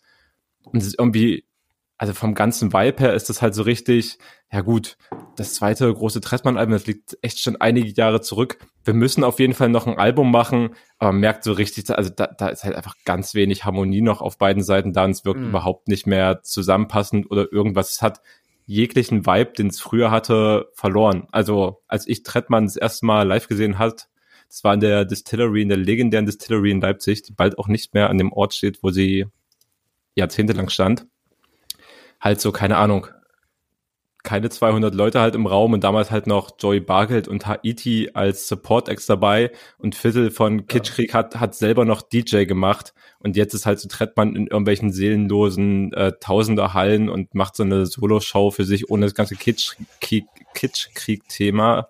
Das ist halt einfach, der ist halt so komplett auseinandergebrochen und so richtig irrelevant dadurch auch geworden, weil ja. der, der Aufstieg und Trettmanns Relevanz war auch Trettmann plus Kitschkrieg. Das war niemals nur Trettmann. Deswegen, Safe. ja, voll der traurige Abschluss aus meiner Sicht. Hat mich überhaupt nicht gecatcht. Und die ganzen Features auch noch. Weißt das du, wollte ich nämlich auch sagen. Früher ja. war das halt ein Movement, zum Beispiel auch mit Bargeld und Haiti, ne? Das, das war eine Gang, das war auch eine zusammengehörige Gang. Und jetzt ist es halt so offensichtlich, okay, Tretti-Album, wir müssen noch mal reingehen, wir holen uns angesagte Artists aus möglichst einer breiten Spannweite, sprich neuer Deutschrap, sprich äh, Henning Mai, der ja überall mal Feature sein darf. Wir machen noch das äh, Legenden-Feature mit Herbert Grönemeyer und dann holen wir bestimmt schon genug Leute ab, dass das hier nochmal irgendwie relevant ja. wird. Und dann holen wir Nina Chuba für den absolut erwartbaren Hit, Bilderbuch auch noch am Start, Paula alles, Hartmann muss man jetzt auch gerade machen. So, ne? Ja, alles so seelenlos vom ganzen Setting, jetzt ohne die einzelnen Features hier irgendwie ja, schmutzig zu wollen, aber das, das, das Zusammengestelle, ja. Ja, aber das glaub, ist auch tatsächlich, ey, du, ey, ich fand das total schön, dass du das jetzt irgendwie quasi nochmal so ein bisschen zusammengefasst hast und dieses Thema mit Kret, äh, Gott, Kret, Kretsch, Wurstsalat in meinem Mund. ähm, Auch wieder so eine Verbindung, ja. Ja, aber Trettmann, ne, du hast gesagt, das war so, das war so diese, das war so diese Phase mit, ne, Joey Bargeld, Haiti.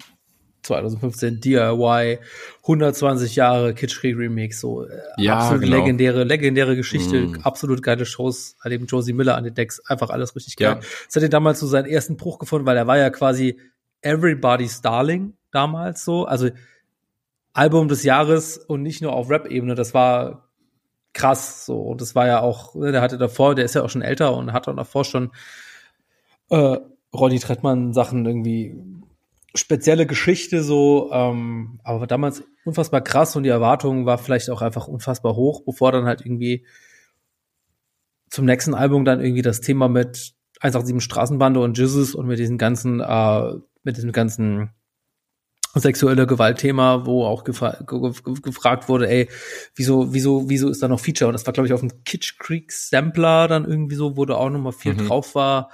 Und da war das quasi für viele, glaube ich, auch schon gestorben, unter anderem für mich, wo ich gesagt habe, so, ey, das hätte ich mir von Trettmann irgendwie anders erhofft und anders gewünscht.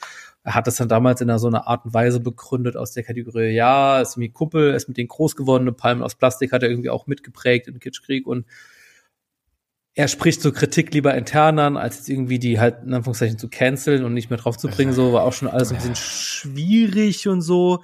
Es und ich habe dann auch nicht mehr so. Argument. Ist ein, ist ein Stani-Argument, so hat er auch gemacht. Aber man muss halt auch noch sagen, das war auch zum, ne, das war dann ein Künstler, der hat sich dann auch noch in Interviews gesetzt und danach gab es halt irgendwie auch das war auch für mich dann so ein Bruch. Danach habe ich irgendwie das Gefühl gehabt, das war auch in so einer Zeit, wo, wo Artists gerade noch so Interviews gemacht haben bei allen und jetzt machen die ja gar keine Interviews mehr. So. Hm. Da kannst du das denen gar nicht mehr fragen. So. Nicht, dass ich jetzt irgendwie das jetzt irgendwie entschuldigen will in dem Moment, aber, aber ähm, ich habe mich auch schon immer gefragt, und das ist jetzt vielleicht nochmal so die Frage, die ich auch reingeben möchte, inwieweit war bei dieser ganzen Albengeschichte, inwieweit ist da quasi auch Trettmann derjenige, der sagt, ich will hier ein Feature nochmal mit Jesus machen, weil ich es geil finde, weil das passt zum Vibe und ich will seine Stimme drauf haben. Oder inwieweit, weil es war immer klar, das Collab-Projekt hat auch mit Kitschrig und Kitschrig hat gesagt, hey, wir wollen jetzt hier nochmal den und den und den und den und den Feature. Vor allem gerade auch, was das Thema, das Kitschrig-Tape angeht, wo halt irgendwie das Best, Best of der deutschen Szene und auch teilweise darüber hinaus irgendwie drauf war mit sehr vielen fragwürdigen Künstlern auch. Und ich habe vielleicht Max Herre. Nee, da war doch irgendwie dieser jamaikanische Artist, der irgendwie auch Ja, Vibes- wegen Mord für Ja, Vibes Vibes Kartell, war genau. drauf, ja, ja. Genau, und ich denke ja. halt so jetzt, wo ich mir denke, so, jetzt sagt er, jetzt ist irgendwie klar das letzte Projekt von denen so und die machen das nochmal irgendwie aus, keine Ahnung, vielleicht irgendwie so einer Romantikphase oder so, wir müssen noch was machen. Ich, ja, du, du, David guckt schon so, als ob er jetzt denkt, oh, Leo sagt das jetzt nicht so. Aber ich denke mir halt so, hey, ja, dann haben sie jetzt nochmal dieses Album gemacht, das ich vielleicht jetzt auch nicht besonders gut finde, aber vielleicht ist es dann auch jetzt so eine Phase, wo Trettmann sich vielleicht als Künstler irgendwie auch nochmal neu finden kann und neu ausrichten kann und vielleicht auch irgendwie mit so einem halb validen Argument zu sagen, ey, das war immer eher so ein bisschen diese Kitschkrieg-Phase, dass wir irgendwie diese Features und so gemacht haben und dann vielleicht auch irgendwie nochmal schafft, nochmal einen Sprung zu machen und vielleicht auch nochmal relevante und spannende Musik zu bringen, weil ihm als Künstler würde ich es halt tatsächlich auch irgendwie zutrauen, dass es irgendwie funktioniert. Hm. Das ist so eine Frage, wo ich, die ich mir hier in diesem Albumzyklus und mit der Ankündigung Trettmann Kitschkrieg-Trennung stelle. Ja, Ja. da waren jetzt echt viele Punkte drin. Vielleicht, also das letzte Ding, was du jetzt meintest, ob er nochmal in eine andere Richtung geht oder ob er nochmal anders Relevanz erlangt oder ist es als Solo, Solo-Künstler ohne Kitschkrieg im Rücken nochmal was Neues möglich ist, glaube ich auch. Aber also, ich glaube, dass jetzt darüber zu spekulieren, wer von den beiden, also wer von den beiden Parteien so Trettmann oder Kitschkrieg ähm, am meisten für diese äh, im Zweifelsfall dann wenigstens so diskutierten Features gesorgt hat oder wer da am meisten Bindung zu hatte, ist jetzt, glaube ich, halt wirklich ins, ins Leere geraten. Im Endeffekt standen beide immer sehr gleichberechtigt mit ihrem Namen hinter dieser Musik, deswegen würde ich da schon Ja. beiden die Intention unterstellen. Also, ne, so erwachsen sitzt er ja schon. Ich wollte nur eigentlich, bevor ich einfach auch mal Torben wieder den Raum lasse, hier so einfach noch auf den Punkt eingehen.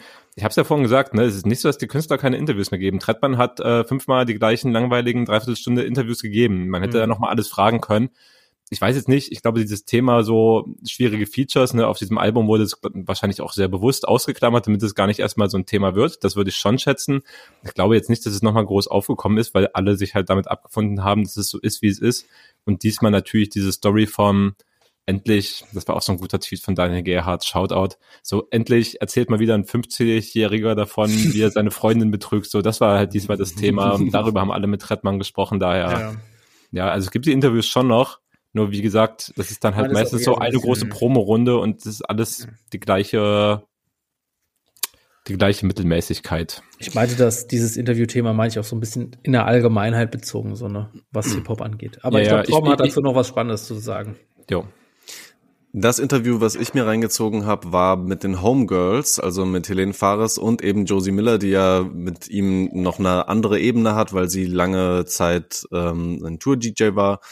Und ähm, das fand ich echt noch mal ein bisschen spannender. Mm, Da haben sie ihn nämlich auch das Thema auch noch mal ein bisschen direkter angesprochen. Also große Empfehlung, wenn man sich noch mehr mit diesem Album oder dem Künstler und den Sachen so beschäftigen will, wenn dann dieses Interview so.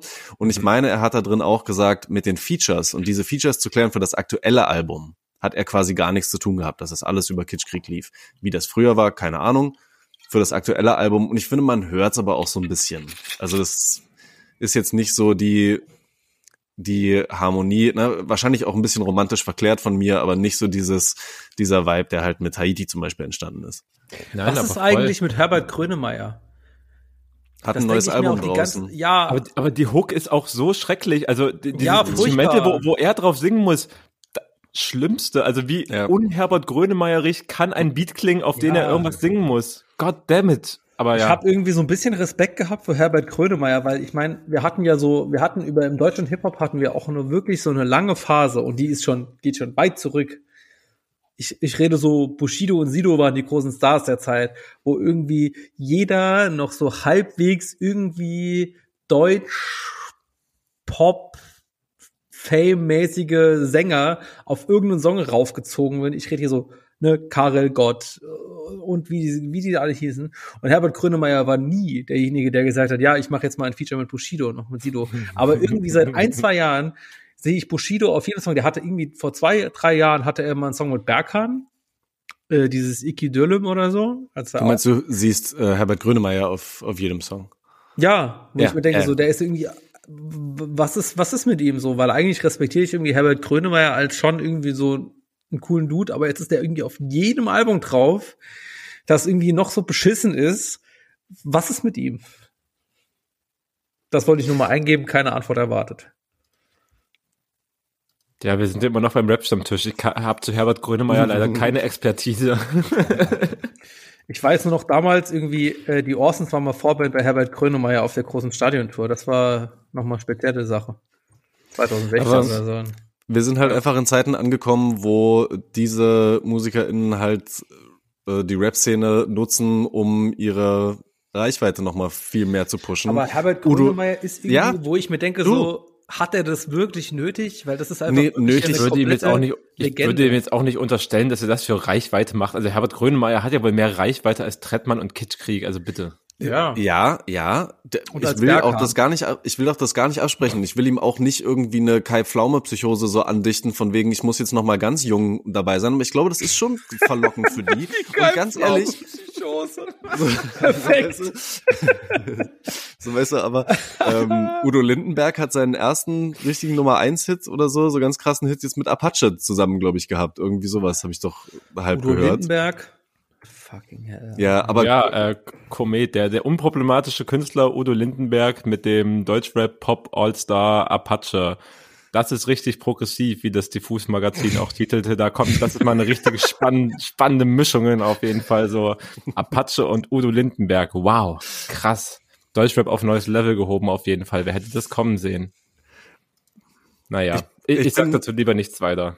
Ich, ich bin auch jetzt gerade ein bisschen beschämt, weil ich habe vorhin eigentlich nur kurz fragen wollen, ob wir über dieses Album reden müssen. Und jetzt sind wir Ja, weit, weit wir. reingegangen und sind Ja. irgendwann dabei gelandet, dass wir Apache-Songs besprechen. Okay, können wir, können wir einen Punkt hinter die Sache machen? Auf jeden Fall. Habe auch leichtes Trauma von diesem Song, weil ich ja kein Spotify Premium habe und der wird mir sehr oft, äh, wenn ich mal Werbungen kriege, als Werbung reingespült. Dieser, Uff. dieser Apache-Dings. Ja. Trauer. Mein Beileid. Hm. Nein, lasst uns über Musik sprechen, die wir richtig gut fanden.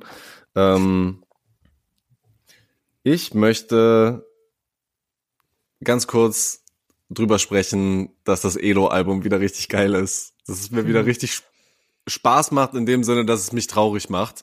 Ähm, und David zeigt einen entsetzten Blick. Du hast nicht gerafft, dass es ein ganzes Album ist. Nein, habe ich nicht. Und der Song, aber der Song war so krass. Also das war einer der Ja. wenigen Songs, die nicht ich drauf gemacht habe, die ich so ultra die ich unfassbar gut fand. Dame, aber da habe ich ja direkt was zum zum Nachhören. Ich habe nicht, ich habe noch nicht gecheckt, dass es schon wieder rausgekommen ist. Ja, es war Ja. einfach viel zu tun, glaube ich auch. Deswegen habe ich das irgendwie verpennt.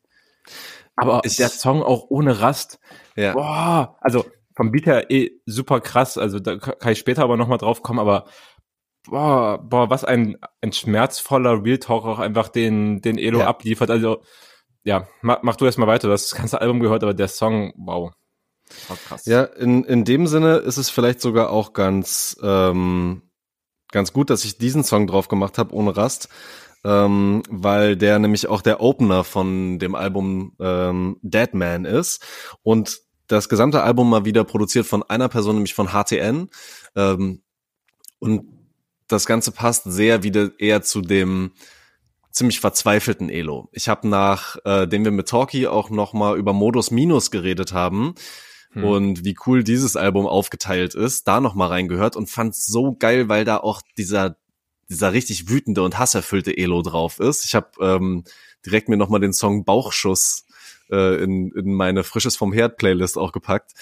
Ähm, und genau sowas ist dieses Album halt gar nicht, sondern da ist viel Schmerz auch wieder mit drin. Nochmal auch ein, ein Real Talk, den er so bringt, ähm, wo es um ja seine seine Herkunft im Iran geht, wo es um um Passgeschichten geht und so. Ähm, auch das natürlich, keine Ahnung, wie sehr er sich auch dem Ir Iran verbunden fühlt, aber mit dem, was da auch alles gerade abgeht, keine Ahnung, ne, wie, wie sehr so ein Schmerz da auch noch mit reinfließt. So, aber ähm, ja, 20 Minuten, 10 Songs, äh, die einen wieder ganz gut runterziehen können, aber halt auch wahnsinnig gut gerappt sind, wahnsinnig gut geschrieben sind wieder. Ja. Das hat, ja, voll. Also ich fand aber, ich habe ja wie gesagt jetzt bisher wirklich nur den Ohne Rast Song gehört und natürlich, das hat all das, was du gerade beschrieben hast, aber auch der Song hatte natürlich was extrem kraftvolles. Also was, das kam ja auch in dem Song rüber, ne, dass er diesen unfassbaren Struggle beschreibt, dem er einfach ausgesetzt ist, alleine durch seine Identität, wenn man so möchte, mhm. und durch seinen Aufenthalt in Deutschland. Aber dass er den halt, also das kam ja auch total rüber, dass er den halt auch einfach übersteht. Das fließt in seine Kunst ein und also, ne, das, das bringt ja immer noch was, es, ne, es, Produktives ist das falsche Wort, weil jemand muss nicht produktiv sein, damit es was Gutes ist, aber es ist halt so, er nimmt, er nimmt diese miese Lage, die da ist und macht trotzdem was im Endeffekt Schönes draus. Also wir hören uns ja. das an und wir fühlen was dabei, was ja, was das würde ich jetzt einfach mal etwas Schönes bezeichnen. Das ist ein klassisches Elo-Element natürlich, aber das ist natürlich, das schaffen natürlich die allerwenigsten, sowas zu leisten. Das, also ich fand es unglaublich berührend auf jeden Fall, diesen Song und gleichzeitig ja so stark einfach. Ja. Ist auch wieder halt einfach ein sehr persönliches Ding geworden, gar keine Features drauf, äh, pur eher, ja. Hm. Ja, na, da habe ich auf jeden Fall, da freue ich mich richtig drauf, dass ich das noch zum Nachhören habe. Viel cool. Spaß. Hm. Brauchen wir vielleicht auch das richtige Setting für, ne? Ja. Leo, hast du auch ein bisschen gehört? Äh, nicht über den Song hinaus, aber werde ich auf jeden Fall auch nochmal nachhören, weil äh, Ilo ne, ist ja für uns, glaube ich, auch Künstler des Jahres 2022 gewesen immer stabil abgeliefert, viele, viele richtig gute Musik rausgebracht und äh, lohnt sich auf jeden Fall mit Sicherheit weiter zu verfolgen. Genau so ist es. Mhm, Aber ich will noch mal so ein anderes Thema reinbringen. Ähm, ich war ja länger nicht da und ich glaube, wir hatten diese, diese Folge, die er zwischen den Gästen hatte. Da wird so viel Musik besprochen, obviously. Und äh, es kam auch wahnsinnig viel raus. Ich glaube, das war diese mhm. Folge, wo irgendwie das Slaughter-Album rauskam und lauter so Zeug, das ist einfach richtig krass. Und in der, in diesem ich sag mal, Zyklus kam auch das Verifiziert-Album raus, das ihr dann äh, aus Gründen nicht besprochen hat. Aber ich möchte das nochmal so hier highlighten, dass mir das tatsächlich sehr gut gefallen hat und insbesondere den, äh, den Opener Suzuki Swift ähm, möchte ich auch nochmal unseren HörerInnen empfehlen. Äh, hat mir vom Vibe her total gut gefallen. Äh, so ein bisschen danceig, so ein bisschen leicht melancholisch, äh, wobei ich verifiziert als Künstlerin wahrgenommen habe, die irgendwie seit so, ja, ungefähr, sagen wir mal, einem Jahr irgendwie so, Anführungszeichen, aller Munde ist. Aber ich persönlich noch nie so richtig gefühlt habe und ich dachte immer so, ja, ich weiß auch nicht so richtig, was ich davon halten soll. Aber jetzt das Album hat mich einfach wirklich abgeholt und hat mir wirklich viel Spaß gemacht zu hören. Äh, vielleicht so ein bisschen so, bisschen Future Bay, leicht melancholischer, wer Future Bay mag, könnte bei einem Verifiziert-Album auch abgeholt sein. Wollte ich vielleicht mhm. auch nochmal so als Highlight raushauen. Ja, auch wichtig. Wichtige Nachreichung auf jeden Fall. Also das sollte man sich immer die Zeit nehmen, wirklich, was in den letzten Wochen einfach unter den Tisch gefallen ist, aus ja. so etlichen Gründen wirklich. immer noch, also immer noch rein damit einfach. Ne? Es darf hier nicht nur die letzten zwei Wochen irgendwie abgebildet ey, werden. Da muss, da muss man auch vielleicht auch jetzt schon mal so, dass äh, ah, die ersten drei Monate so um, das ist einfach quasi der Vierteljahresrückblick dumm einfach, wirklich dumm. Das fühlt sich überhaupt nicht so an. Ja, äh, fühlt sich natürlich überhaupt nicht so an. Aber was ich eigentlich sagen will, ich habe das Gefühl, dass dieses Jahr einfach schon sehr viel gute Musik rausgekommen ist, die wirklich mhm. mir viel Freude gemacht hat und viel Spaß gemacht hat. Und vielleicht viel besser als irgendwie vielleicht vor einem Jahr dann auch respektive dieser Zeit gewesen ist. Hm, also letztes Jahr, vor einem Jahr ist schon das Camp-Album rausgekommen. Das ist Nummer eins geworden bei mir von den Deutschrap-Alben. Also ich kann jetzt nicht sagen, dass ich jetzt vor genau einem Jahr irgendwie dachte, es wird ein Scheißjahr für deutschen Hip-Hop oder für Hip-Hop allgemein. Ist ja auch meine Meinung, nicht deine Meinung. Ich wollte es bloß ergänzen. Danke. Es war, es war auch vor einem Jahr noch nicht, also es war auch nicht alles schlecht. Vieles schon, aber nicht alles.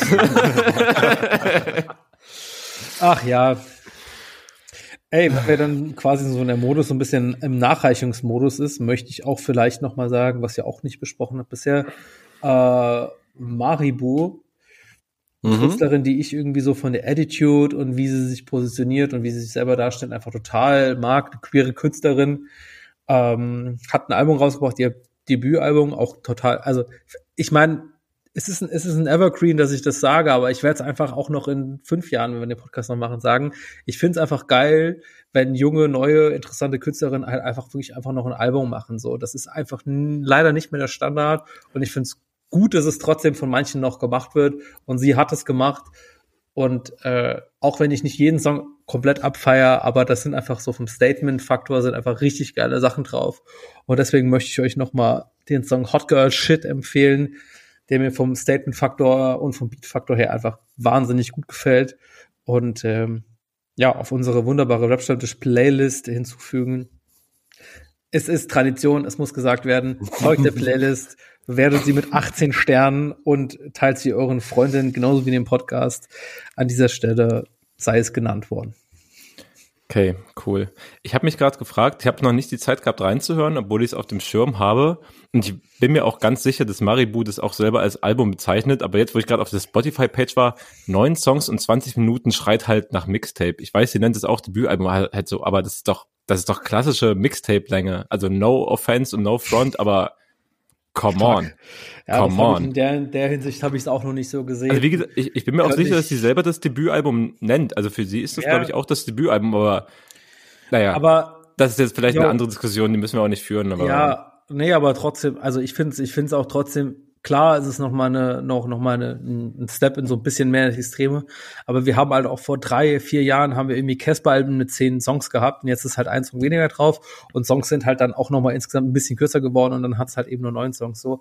Ja, ich bin trotzdem aber froh, dass es, dass es, ne, das ist, ist mir scheißegal, ob das ein Album oder ein Extended EP ist. Aber ich bin froh, dass es einfach eine Künstlerin sich entscheidet, neun Songs auf einmal rauszubringen, wo nicht jeder eine Single ist. Das finde ich voll cool und das sollte man worshipen. Voll. Dem, dem wollte ich auch null widersprechen. Aber ich möchte mal sagen, es ist mir scheißegal, ob das, äh, ob das acht Songs sind oder ob das 13 Songs sind, aber so 20 Minuten sind 20 Minuten halt. Das, das meine ich einfach nur für Laufzeit. Naja, äh, äh ne. Ja, ne, aber. Es, ich meine nur, ich mache es. Also auf einer gewissen Ebene sehe ich dein Argument, aber, aber trotzdem ja. finde ich es auch okay. Ich finde, also grundsätzlich finde ich es okay, dass Songs nicht mehr fünf Minuten gehen und noch mal einen dritten unnötigen Afro-Part haben. So, sorry. generell eine Aussage, gegen die ich nicht andebattieren würde. Einfach so von Seite hier Afrop nochmal geschossen, ey. Ja, Afrop hatte früher mal ein Album rausgebracht, da waren einfach Re-Rap 23 Songs drauf, so.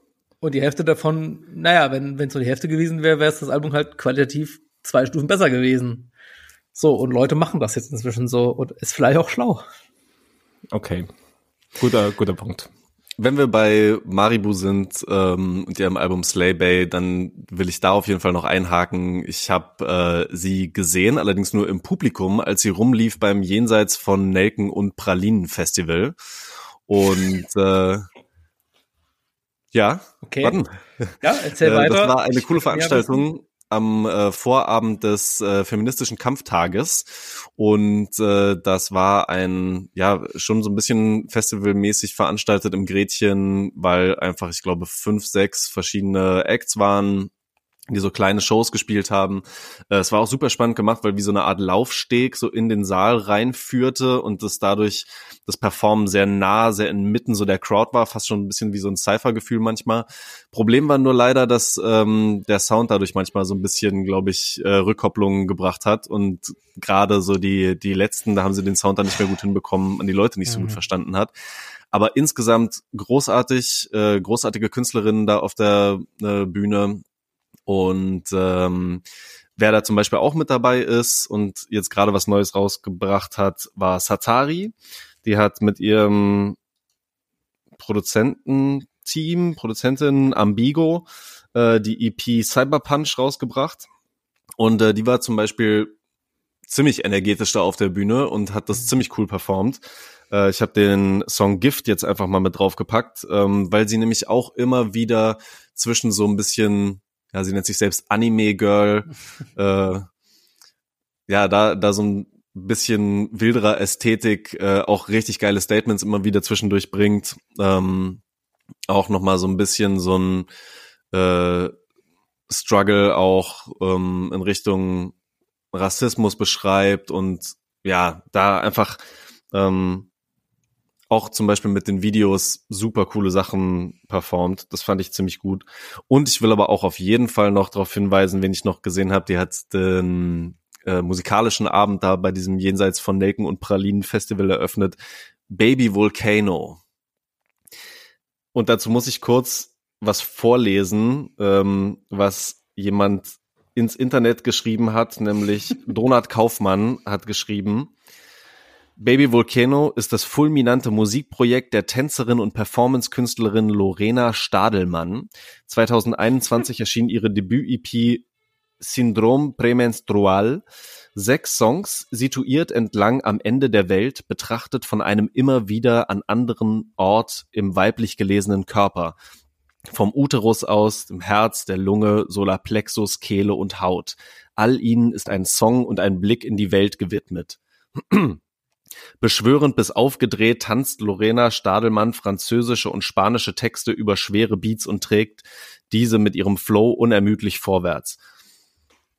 Also ähm, so ein bisschen in so eine Richtung. Und die hat eine Bühnenperformance, äh, äh, ähm, die hat eine Bühnenpräsenz gehabt, das war unfassbar. Das war richtig krass.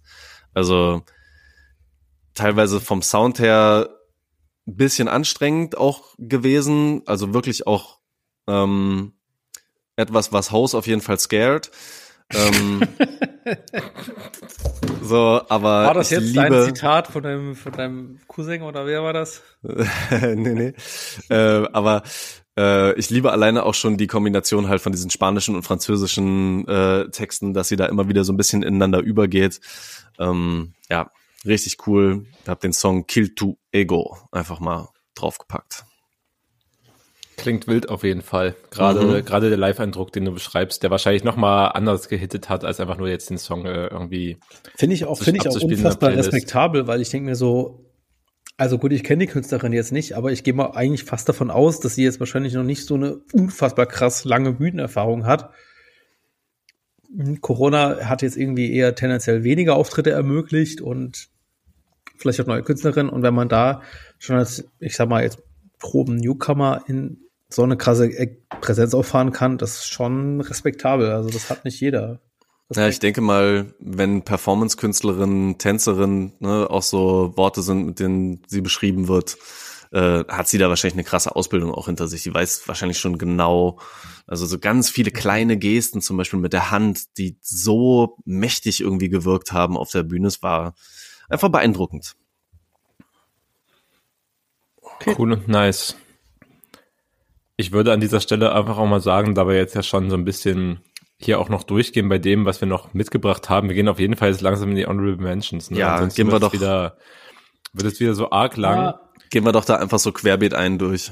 Ja, Leo, vielleicht noch ein, zwei Sachen, wo ich vielleicht auch noch was sagen würde. Ich bin Du darfst ja auch bei den Honorable Mentions was sagen. Ich hätte ja, jetzt nicht nee, dann gedacht, geh mal dass in die, in die Honorable Mentions so, weil ich bin mir auf jeden Fall auch ein Song, den ich auch selber drauf gemacht hätte, wenn du es nicht gemacht hättest, David, ist der neue, also ist ja fast schon der alte Dizzy-Song, äh, Nie wieder High Society. nie wieder High Society. Unfassbarer Ohrwurm. Ich liebe Ja, total. voll. Der hat voll den Wahnsinn. coolen, coolen abgeranzten Punk-Vibe, der, der Ja, Dizzy ja, der Dizzy ja auch unfassbar gut steht. Und die haben eine ganz, ganz simple, tolle Soundästhetik aber gewählt, der den Song auch irgendwie so cool macht mit, mit Ja. diesem Hinter Hintergrund, ähm, Hintergrund-Chant, wenn man so will, der einfach so sehr, sehr trocken reinkommt, aber ne, ist auch, also bringt einen direkt in Bewegung, hat aber so auch was ganz einfach vermitteltes, aufmüpfiges, so super cooler Dizzy-Track auf jeden Fall. Ja. Äh, Seitdem kam ja auch, fand top. seitdem kam ja auch schon wieder ein neuer Song raus, zusammen mit Grimm 104. Habe ich jetzt gar nicht auf der Playlist gehabt, aber fand ich tatsächlich auch wieder irgendwie spannend, weil es eigentlich voll ah, der, interessant ja, ist, weil das irgendwie so eine, so eine Mischung aus so vom, vom Beat und vom Sound her so ein sehr starker Dizzy-Vibe, aber trotzdem schafft es Grimm irgendwie mit so einer, ich sag mal, Grimm hat jetzt vielleicht nicht die allermelodischste Stimme im Vergleich zu Dizzy und es trotzdem schafft, Voll. auf dem Beat irgendwie super gut, cool zu funktionieren und einfach die beiden zusammen einfach einen wahnsinnig starken Song zusammen machen, der einfach wirklich fantastisch ist. Also klar, ne, auch ein ganz klasse, also was heißt klassischer, aber es ist auf jeden Fall eher ein Dizzy-Beat, als dass es ein Grimm 104-Beat ist. Ne? Also für Grimm auf jeden Fall eine ganz neue Soundrichtung, glaube ich. Und ich fand, ich habe ihn aber auch erst, glaube ich, zweimal maximal gehört. Also ich werde da nochmal reingehen. Ich fand schon bei diesem Hören, dass Grimm sich halt richtig anstrengen musste, da irgendwie seinen Flow dran anzupassen, um da irgendwie dazu zu funktionieren. Aber allein, dass sie es so probiert haben zu machen, fand, also allein für die Idee und dass sie es durchgezogen haben, den rausgebracht haben, fand ich ziemlich cool und ich kann mir vorstellen, wenn man den so fünfmal gehört hat und in diesem Vibe drin ist, kann das, glaube ich, so ein richtig, Also Leo, du, da, dann, du, du lachst mich dafür aus und dann merkt man wieder richtig dein Mindset, weil für dich ist ein Song nur gut, wenn er, bei, wenn er, wenn er beim ersten Mal direkt funktioniert. Nee, nee, habe ich, hab ich direkt nein. alles verstanden, kann ich zu viben. Aber manchmal muss man sich Musik auch einfach öfters anhören. Das dauert ja meistens also ich konnte beim so ersten. Mal dazu viben so. Ich finde, also warum ich gelacht habe, so ist einfach so, weil du sagst so, ja, wenn man den fünfmal gehört hat, als als ob irgendwie noch noch jemand, also klar gibt's irgendwie so drei Leute, offensichtlich du und Ja, noch zwei bin das. andere, die sich einen Song halt fünfmal geben, weil er könnte ihn Ja. nach dem fünfmal hören, was geht, das macht ja kein Mensch mehr. Also zweimal ist schon mehr als der Durchschnitt. Du hast keine So. Ahnung, wenn ich Songs, also es betrifft in letzter Zeit auch weniger Hip-Hop-Songs, so, aber wenn, wenn ich Songs habe, auch keine Ahnung, ne, auf einer EP und dann ist so ein Standout-Song dabei, der so absolut unfassbare Momente hat. Ich mache manchmal auf die Songs an und dann logge ich halt hier äh, Einzelwiederholung ein. Dann höre ich mir den Song halt einfach in einer, in einer Dauerschleife an. Mhm. Das mache ich. Ja. Und das ist ziemlich gut. Also es macht mir auch sehr viel Spaß, es bringt mir sehr viel Freude. Ja, Empfehlung vielleicht an dieser Stelle. Finde ich, finde ich total cool, dass du das machst, aber ich lache nicht über dich, sondern ich lache einfach darüber, Du kannst auch über mich lachen, mir ist das egal so, aber ich lache nur über JPEG Mafia. du Hund, das kannst du nicht machen. Nein, also wie gesagt, ich finde es cool, wie du es machst. Also mach weiter Okay. so, bitte. Danke. Okay, okay. Äh, dann würde ich jetzt äh, auf jeden Fall noch mal kurz Deutschrap draufwerfen, von dem ich gar nicht so viel gehört habe, aber noch, noch zwei Empfehlungen aus dem Bereich auf jeden Fall.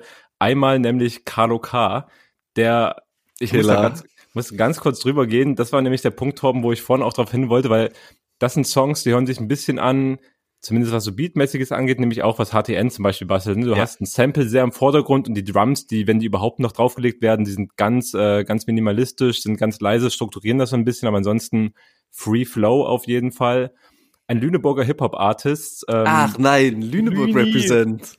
Lüni Represent auf jeden Fall. ähm, genau. Der finde ich sehr, ja, auch so, ne, selbsteinsichtige, bis ins philosophisch gehende Texte draufgeballert hat, äh, die einen auch irgendwie in einen ganz schönen Vibe versetzen können. Gerade so der Track Sommernächte ist da, glaube ich, das perfekte Beispiel irgendwie, was so zwischen zwischen dem schwankt, was man so im guten Leben haben möchte, wie es in Wahrheit ist und was man sich für Gedanken zwischendurch macht. So, das bringt Mhm. alles so sehr, sehr schön in diesem Song unter.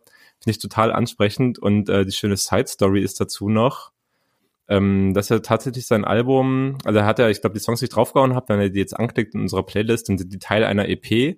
Ja. Eigentlich hat er aber ein Album rausgebracht und das Äh? halt erstmal in physischer Form. Und der Gute hat mich nämlich selber angeschrieben und meinte, kann ich dir nicht eine CD senden, weil auf Spotify und an den anderen Streamingdiensten erscheinen erstmal nur so Ausschnitte, aber das Album gibt's erstmal nur physisch als CD und auf Bandcamp, aber ansonsten halt nicht da, wo alle Leute sich normalerweise die Mucke anhören. Geil, irgendwann hat er dann noch den. Voll, irgendwann hat er dann noch den Move gebracht, es doch noch hochzuladen, weil so viele Leute ihn gefragt haben, aber es bei seinem Distributor gleich zu löschen, so dass es im Endeffekt nur ein paar Tage online war und wenn ihr die Folge jetzt hört, ist es nicht mehr online, dieses Album. Es ist, ein- es ist ein sehr lustiger Twist und ich sag mal so, dieses physische Album, es liegt bei mir zu Hause nicht in Berlin, wo ich also nicht wohne. Das heißt, ich habe es noch nicht angehört, aber ich habe die volle Version des Albums irgendwo liegen und werde irgendwann dazu kommen, es mir anzuhören. Und das ist so dieser Reiz, dass ich noch Musik, unentdeckte Musik irgendwo rumliegen habe, die ich mir noch anhören kann, die auf die nicht alle Leute direkten, einfachen Zugriff haben, ist irgendwie was Spannendes. Und natürlich, ich bin jetzt Ja. noch nicht dazu gekommen, weil ich die noch nicht habe, aber ich werde das halt natürlich dann nochmal als Album durchhören. Und ich fand allein diese Idee total gut, spielerisch und alles. Schönes Ja. Projekt. Ja, Mann, Ich- richtig Habe nice. ich bevor, davor noch nie was gehört, aber für die Herangehensweise und für die Idee, wie er es gemacht hat, Alter, finde ich total cool und ich würde, würde mir wünschen, dass es sowas öfter geben würde. Also kompletten Respekt dafür. Ja. Bei dem Sommernächte-Song auch erstmal äh, schönes Michel aus Lönneberger Sample vorne rangeklatscht. so. so, schon sehr sympathisch. Okay, und jetzt noch kurz ein äh, 20 Jahre Throwback-Moment. David, kannst du mir das dann brennen? Ich sag mal so, bring mir den Rohling und ich kann brennen. Ich kann ihn natürlich auch einfach mal schön bei Bandcamp unterstützen. Ich glaube, das mache ich lieber.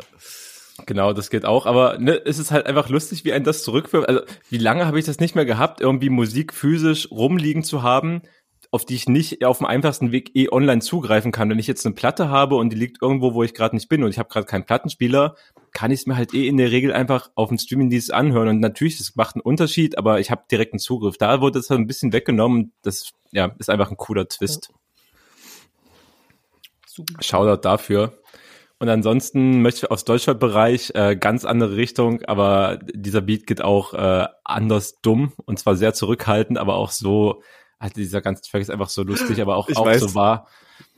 Shoutout Helmut, Shoutout Gustav, Shoutout Gustav ja. Ganz. Äh, auch ich will nur ein Feature mit Ice Spice. Auch ich bin nur ein Mensch. Auch ich will nur dieses Feature. Ähm, ja, hört, hört euch einfach den Track an und wer da nicht lacht, wirklich kann, also für den habe ich wirklich keinen Respekt mehr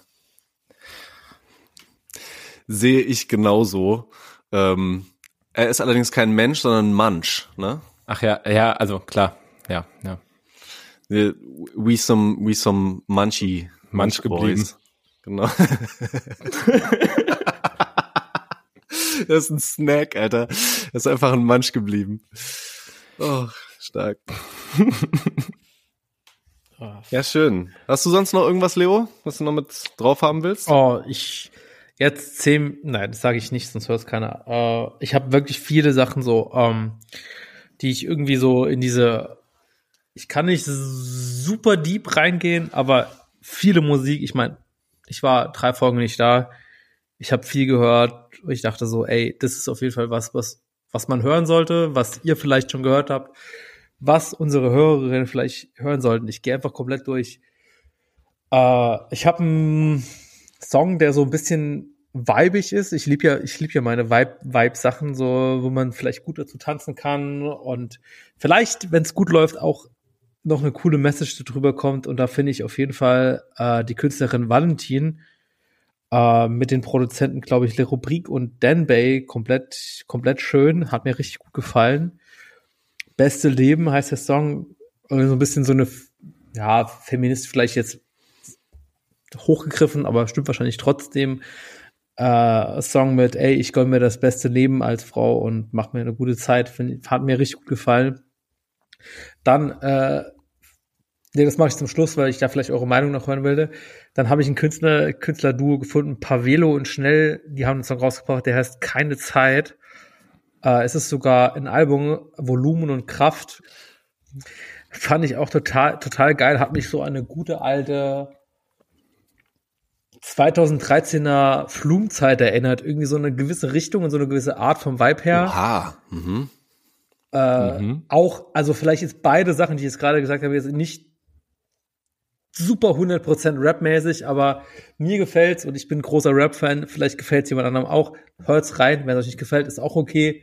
Aber ich glaube, man könnte was verpassen. Ich glaube auch beides irgendwie Künstler, ähm, die, die halt irgendwie vielleicht, also ich glaube sogar Valentin unter, unter 10.000 und Valentin und äh, pa Pavillon schnell unter 100.000 Hörerinnen haben. Also vielleicht was aus der Kategorie jetzt noch Fan werden, bevor es alle tun. Dann habe ich noch äh, gehört, äh, das Label 177030 aus Leipzig, äh, die haben einen Sampler rausgebracht, der Sampler 2 sogar schon, äh, gibt schon seit fünf Jahren mit Künstlerinnen MCE, Timesline, Der Noise und El Sura. Äh, ist so eine Mischung aus so ein bisschen Partyhymnen und zwischen linksradikalem Grind, äh, die so ein bisschen vom Beat her wirklich auch nochmal so richtig geile 20 Jahre Oldschool Sample Attitude an den Start bringen mit starken Themen. Also hat mich so ein bisschen zurückgeholt in so eine 15 Jahre alte Zeit von mir, wo ich so Holger Burner gehört habe wo das alles noch so ein bisschen, also wo das alles noch so ein bisschen so, ich sag mal, vom Beat und vom abgemischt Faktor vielleicht noch, ja, ich sag mal, so ein bisschen rumpeliger war und dadurch auch seinen Charme hatte, ist irgendwie da natürlich deutlich äh, besser gemacht und macht auch viel mehr, macht auch viel mehr Fun zu hören. Ich habe mir vorhin die Frage gestellt, was ist der richtige Vibe, um das zu hören? Das ist vielleicht irgendwie sowas, wo ich mir denke, das kann man sich mal so an einem Freitagabend, Samstagmorgen gönnen, bevor man dann abends nochmal reinschaltet und weggeht. Ähm, also auf jeden Fall interess interessante Crew, interessanter Sampler. Kann ich euch auf jeden Fall, also wie gesagt, Honorable Mentions, ich höre, ich lege es euch allen, allen ans Herz. Ähm, aber da auf jeden Fall ein spannendes Künstlerkollektiv auf jeden Fall am Start äh, mit einem coolen Sampler. Kann man auf jeden Fall reinhören. Äh, dann fand ich total spannend äh, den neuen Song von Pete, der heißt Zurück, Zurück. Ähm, Da Mhm. ist irgendwie so für mich so das Gefühl, äh, Mac ist aber ein bisschen geiler. So, das fängt irgendwie so Mackes Gitarrenbeat-mäßig an in so eine Richtung. Aber ne, Pete ja ein Künstler, der sehr experimentell unterwegs ist und dann auch vielleicht einfach noch mal dann einfach so ein verrücktes Beat und sehr elektronisch und sehr Hardstyle-mäßig unterwegs ist, fand ich auch total cool. Hat mir viel Spaß gemacht zu hören. Na, Pete sowieso ein Künstler, den wir vielleicht auch schon öfter mal irgendwie verfolgt haben, auch noch sehr, sehr Untergrund, finde ich auf jeden Fall sehr spannend. Und Große Empfehlung, sich zu dem Song auch das Video reinzuziehen. Sehr gut gemacht. habe ich das auch mitbekommen, dass sie da, ne, also brauchen, können wir auch Offenlegungen machen. Äh, Pete, der Freund von Nelle und die ja ein groß, großer, große Freundin des Podcasts ist, wo wir natürlich auch immer wieder reingucken, was da irgendwie passiert. Der nächste Äh, Leak. Was kein Leak, Alter, Dicker, was ist Leak, Alter? So, Du hast gemeint, die große Offenlegung, mein Freund. Deine Worte, nur in Englisch umformuliert. 30 Sekunden später wird gefrontet dafür, was ich gesagt habe. Völlig zu Recht. Danke dafür, dass du das nochmal gegenpusht, ist in Ordnung. Aber ähm, nee, äh, das Video auch irgendwie auch sehr DIY-mäßig mit Freunden gemacht, irgendwie in Belgien aufgenommen. So äh, habe ich hab mich auch sehr gefreut, so ein bisschen so die die äh, Hintergrundinfos da zu sehen und fand ich einfach wirklich spannend und finde ich finde ich ein cooler Künstler. Hör ich freue ich mich immer, wenn neue Sachen rauskommen, macht Spaß. Mir zumindest. Und dann vielleicht auch noch mal was. Klar, könnt ihr gerne noch mal zu allen Sachen, die ich jetzt gerade gesagt habe. Ich, ich rede jetzt sehr lange und habe sehr viele Sachen empfohlen. Aber ähm, Young Kaffer und Küçük Effendi, irgendwie Künstler, die irgendwie auch schon seit längerer Zeit am Start sind. super langweiliger Song, super langweilige Gruppe. Eure Meinung dazu zu hören, was ihr dazu denkt. Wir haben ein Album rausgebracht. Äh, ich, das Album heißt Chef und ich fand, ah, es sind, es sind im Gegensatz zu dem, vielleicht was du vorhin kritisiert hast, Maribo Album 20 Minuten lang, hier 17 Songs, 50 Minuten, wirklich viele Songs dabei. Ist nicht jeder meine Kragenweide, muss ich auch ehrlicher sagen, aber ich fand tatsächlich auch äh, einige Songs irgendwie haben mir Spaß gemacht und ich möchte euch den Song Präsenz ans Herz legen, den mal reinzuhören. Ich fand's cool, hat mir Spaß gemacht. Es ist halt einfach so 2023 und wir fangen jetzt an über Young Kaffer und Küçük Effendi zu reden. So, das ist, das ist einfach nicht mehr der Zeitpunkt. Und by ja, the way, aber haben wir halt nie gemacht. So, da kann man das noch mal bringen. Ich fand den Song gut. Ja, weil die halt, halt. weil die halt so 2019 spannend waren und 2020 vielleicht noch und danach definitiv nicht mehr und danach jeder Song einfach schon Ja. so klang wie alles, was sie rausbringen. Und um den Punkt nochmal aufzugreifen, es war jetzt keine Kritik, dass Maribus Album einfach nur 20 Minuten lang ist, aber keine Ahnung, wie viele Songs, 17 Songs, 52 Minuten mit Young Kaffer und Küçük Effendi Vibe so ta tausendfach schlimmer, als einfach ein kurzes Album rauszubringen. Sorry for saying. Und der, der, auch der Song, den du reingehauen hast, so mh, langweilig kalt des Todes einfach. Aber je- jedem, jedem Für alle, die das seine nachvollziehen können, so, hört euch halt das JPEG Mafia Album an. So. Ja, ernsthaft. Just Ich finde do it. ich So. finde ich finde inzwischen jetzt Meta-Talk, ich finde es in dem rap stammtisch irgendwie okay. Weißt du, we- weißt du, vor, vor einem halben Jahr haben wir hier wirklich noch, ich finde das einfach ein schönes Wort, journalistische Einigkeit schon bekommen. Und ich finde es auch okay, wenn wir einfach andere Meinungen haben und ich dir einfach sage, du hast einfach keine Ahnung, was gute Musik ist. Echt?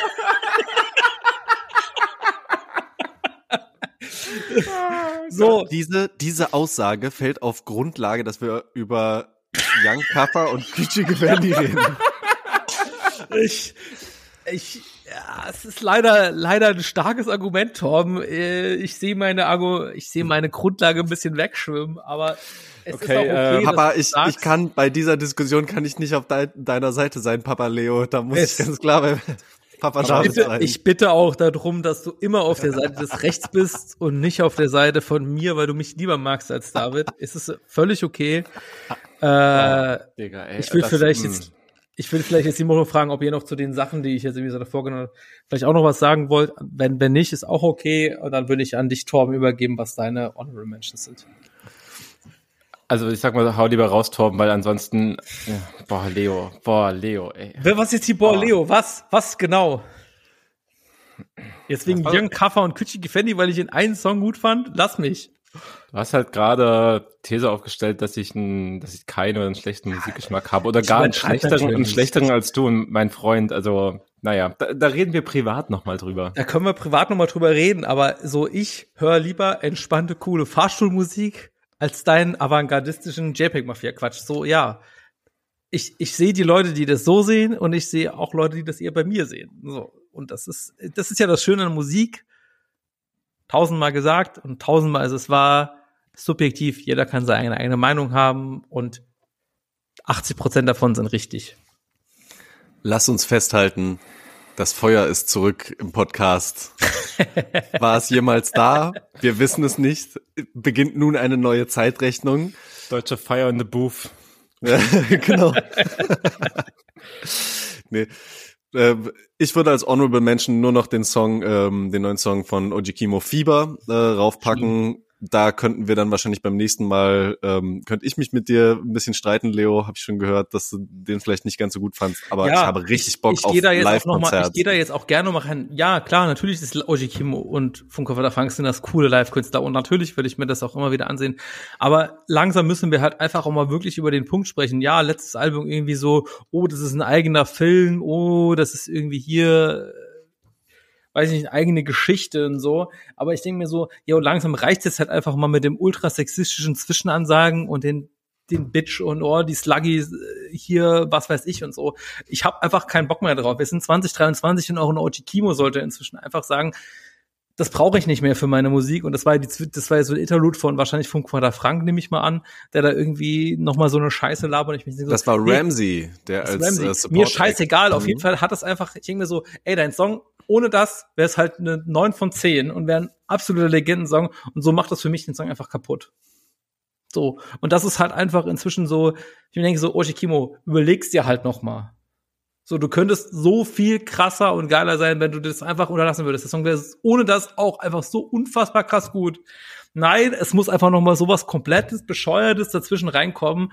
Und ich denke, wir müssen jetzt einfach langsam mal davor anfangen, darüber zu reden, dass auch Oji Kimo von so einem beschissenen Sexismus einfach nicht entfernt ist und einfach von diesem feuilletonistischen Ansatz, wo Oji Kimo der Liebling von allen ist, einfach mal wegkommen. So, tut mir leid. Das, das ist einfach so das, was ich inzwischen denke. Finde immer gut, wenn man, wenn man seine eigenen Brands mit, das ist das, was ich denke, beendet, damit es nochmal klar wird. ich kann da inhaltlich nicht drauf eingehen, so, keine Ahnung, kannst was zu sagen, Torben, ich sag da nichts. Warum nicht? Ich habe den Song nur einmal gehört. Ich, ich, so, kann, ich, okay. ich, kann, ich kann nicht mal einen Wortlaut aus der Stelle zitieren, daher bringt jetzt nichts, mich da reinzuholen. Ich halte mich da einfach raus. Ich könnte da inhaltlich drauf eingehen, aber die Folge ist schon mehr Ja, als egal. lang genug. Ja, Äh, egal, ist der- nicht- es ist der Rap-Stammtisch schneiden musst. Und jetzt, jetzt benutzt das nicht als Ausrede, um irgendwie nicht darauf eingehen zu müssen. Also dicker. Also schlechtere Ausreden habe ich schon von, von acht bislang gehört. Jetzt wird man nicht persönlich zum Ende, mein Freund. Kann man auch rausschneiden. Ich muss es aber rausschneiden und ich will gar nicht so viel rumschneiden. Und Also pass auf, der- wir, der wir, wir Inter- wirkt schon sehr lange drauf, ich sag das bloß. Aber ja, ja, also der, ich sag das trotzdem, das ist mir, mir ist es mir persönlich ein Anliegen. Der Interlude ist, aber wir werfen deine Bitch ab, bis die eine Beule hat. Ich denke so, Alter, was muss, muss das wirklich sein? kann mir jetzt jemand erklären, was das heißt? Ich check's nicht. Ich habe die Line auch nicht richtig verstanden. Es ist auch Es geht keine ja- Line so ja um- richtig. Es ist ja, es ist ja wirklich Oder irgendwie die, so ein die Interlude, Zeile von, von Ramsey, wird. ja, der da so redet. Das ist ja auch ein bisschen seltsam, weil es geht ja darum, dass sie mit Scheinen werfen, dass sie mit Geldscheinen werfen und wirfen Ah, da so okay. lange jemanden mit Geldscheinen ab, bis äh, die Person eine Beule davon hat. So, ich, ich finde, es gibt Das klingt doch voll lustig. Nee, nee, finde ich halt nicht. So, ich denke mir so, Alter, wir müssen halt auch nicht irgendwie Leute als Bitch bezeichnen und so. Und, ah, wir übertreiben es ein bisschen so, ha, wie cool, so. Ich find's einfach nicht, ich, ich würde es einfach, ich würde es einfach lieber nicht hören, so. Dann Ich find's dir halt unnötig. Ja, mach ich auch nicht. Gut. Kann man alles rausschneiden, mir egal. Nein, nein, den, den Part lassen wir schon, das lassen wir schon drin. Ah, ich habe auch einfach schon drei Aperol Spritz getrunken und ich merke einfach, wie es zieht. Merkt man dir überhaupt nicht an. Danke. Das war ironisch, ne? Schön, dass, schön, dass du diese, diese kleinen Unterschiede in meiner Stimme noch merkst und das richtig einordnen kannst. Torben, hast du denn sonst noch Sachen, die du drauf habt- machen willst? Was habt ihr davon? Das habt ihr Nope. davon, dass ihr mich einleitet, so sechs Monate danach, äh, Komm, sechs Monate, komm. sechs Wochen danach. Komm, Leo, ist gut jetzt, ne? Und dann, Komm, Leo, noch Aperol Maul, ist okay. Und, und dann gehen wir schlafen, ne? Ja, ich habe auch nichts gegessen davor, das ist halt auch normal. Großer Fehler. Gut, Ja. äh, ich mach das Ding Schneid jetzt, das äh. Ich mach das Ding jetzt hier zu mit den, mit den letzten Honorables, weil, ja, scheiß auf Deutschrap halt, äh, der bessere Hip-Hop kam wie immer aus anderen Ländern. Ich würde äh, für, für die Alpha Mob äh, Gedächtnismenschen auf jeden Fall noch einen neuen Song von Studier drauf machen. All We Do Is Trap. Schöner, schöner Funkbanger. Fantastischer Song. Neuer Song Panic von Paris, Texas, die so eine ähm, immer fantastische Mischung zwischen ja, Rock, Hip-Hop und so, also so Punk, Rock und Hip-Hop-Elementen haben. Panic auch absoluter Zwei-Minuten-Banger an denen sehr wenig rankommt. Auch das ist so ein Song, den kann ich mir morgens geben und es gibt mir halt wirklich Energie, bevor ich mich auf meinen, sagen wir, also es ist halt bedrückend ins Büro zu fahren einfach, aber ich fahre jetzt einfach jeden Tag ins Büro, so trauriger Lifestyle, aber Paris, Texas macht es halt so ein bisschen besser. Immerhin. Danke, Paris. Danke auf jeden Fall. Und ansonsten schmeiße ich noch eine krasse EP von Jordi rein, was einfach ein sehr guter Artist ist, wenn man einfach mal auch wieder die, die englische Voice hören will beim Rappen, weil der Akzent halt immer wieder ganz geil kommt und einfach, es klingt einfach natürlich anders als Ami-Rapper und ich mag das einfach sehr, wie die Leute da sprechen. Profits in their own town ist wirklich sehr inhaltsgeladen. Ich habe die ersten beiden Songs von der EP auf die Playlist gehauen und es gibt noch zwei andere, also Nummer drei und vier, und die gehen noch viel krasser rein und sind noch viel emotional aufgeladener, vor allem der, der Closer, der dann auch der Titeltrack ist. Kann ich hundertprozentig empfehlen.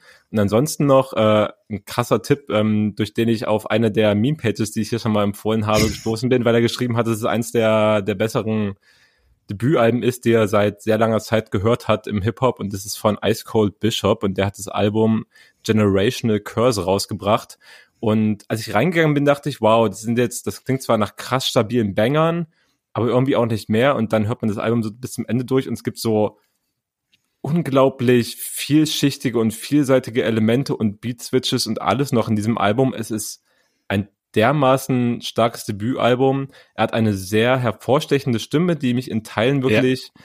also sowohl was die Stimme angeht, als auch wirklich bei manchen bei manchen so Switches und Parts, die es darauf gibt, äh, ich glaube vor allem bei Focus oder Bad Influences from My Uncle, ich glaube bei Focused war das so, das sind Parts drinne, das hätte normalerweise in Kendrick würde so eine Interludes und Breaks in seinen Songs unterbringen. Also jetzt nicht, was so die inhaltliche Tiefe immer angeht, aber er kratzt da auch dran. Also da kommt wirklich unglaublich viel zusammen, was einfach so spannend ist. Ich habe das Album halt gestern, also am Sonntag sozusagen vor unserer Aufnahme das erste Mal gehört. Ich habe es auch noch ein zweites Mal danach gehört, nicht direkt, aber halt später am Tag kann unglaublich empfehlen, werde auch selber noch mehr reingehen. Ice Cold Bishop einfach so, darf man nicht drauf pennen. Ja, damit, damit schließe ich jetzt auch meine, meine Honorable Mentions. Und oh Gott, wir müssen die Folge zumachen, auf jeden Fall. Das machen wir. Ich bestätige nur noch mal sehr ausgezeichnetes Album, hat mich total überrascht. Richtig krass. Nice. Ja, ja das, äh, das war sie dann. Zurück in Originalbesetzung zurück angetrunken vor dem Mic, zurück ohne Essen im Magen. Folge 70 vom Raps am Tisch. Ja, so. es ist jetzt, es ist satt im Getriebe, meine Freunde. Ich werde zwei Wochen daran arbeiten, die Harmonie wiederherzustellen, weil das ist, was ich brauche in meinem Leben. Und ich werde zwei Wochen daran arbeiten, die Folge zu schneiden. Aber wenn ihr diese Folge hört, ist es bereits geschehen. I'm sorry, David. Ist okay. Wirklich? Ja. Machen wir gleich, wenn die Folge nochmal aus ist, immer wirklich drüber reden. Der Real Talk, der Real Talk außerhalb des Podcasts. Ja. So, wir gaukeln euch immer vor, dass wir hier Real Talk machen, aber das ist meistens das Vorgespräch nee, das, natürlich eh tausendfach ist, besser, ne? Das ist, das ist gelogen. Also, ich sag mal so, drei, von, drei von vier Folgen kommen wirklich so, wie wir es gesprochen haben. Vielleicht halt kurze so Pausen rausgeschnitten. So, ist, ist so, oder? Und der Rest ist gelogen. Nein. Macht's gut, Leute. War schön mit euch.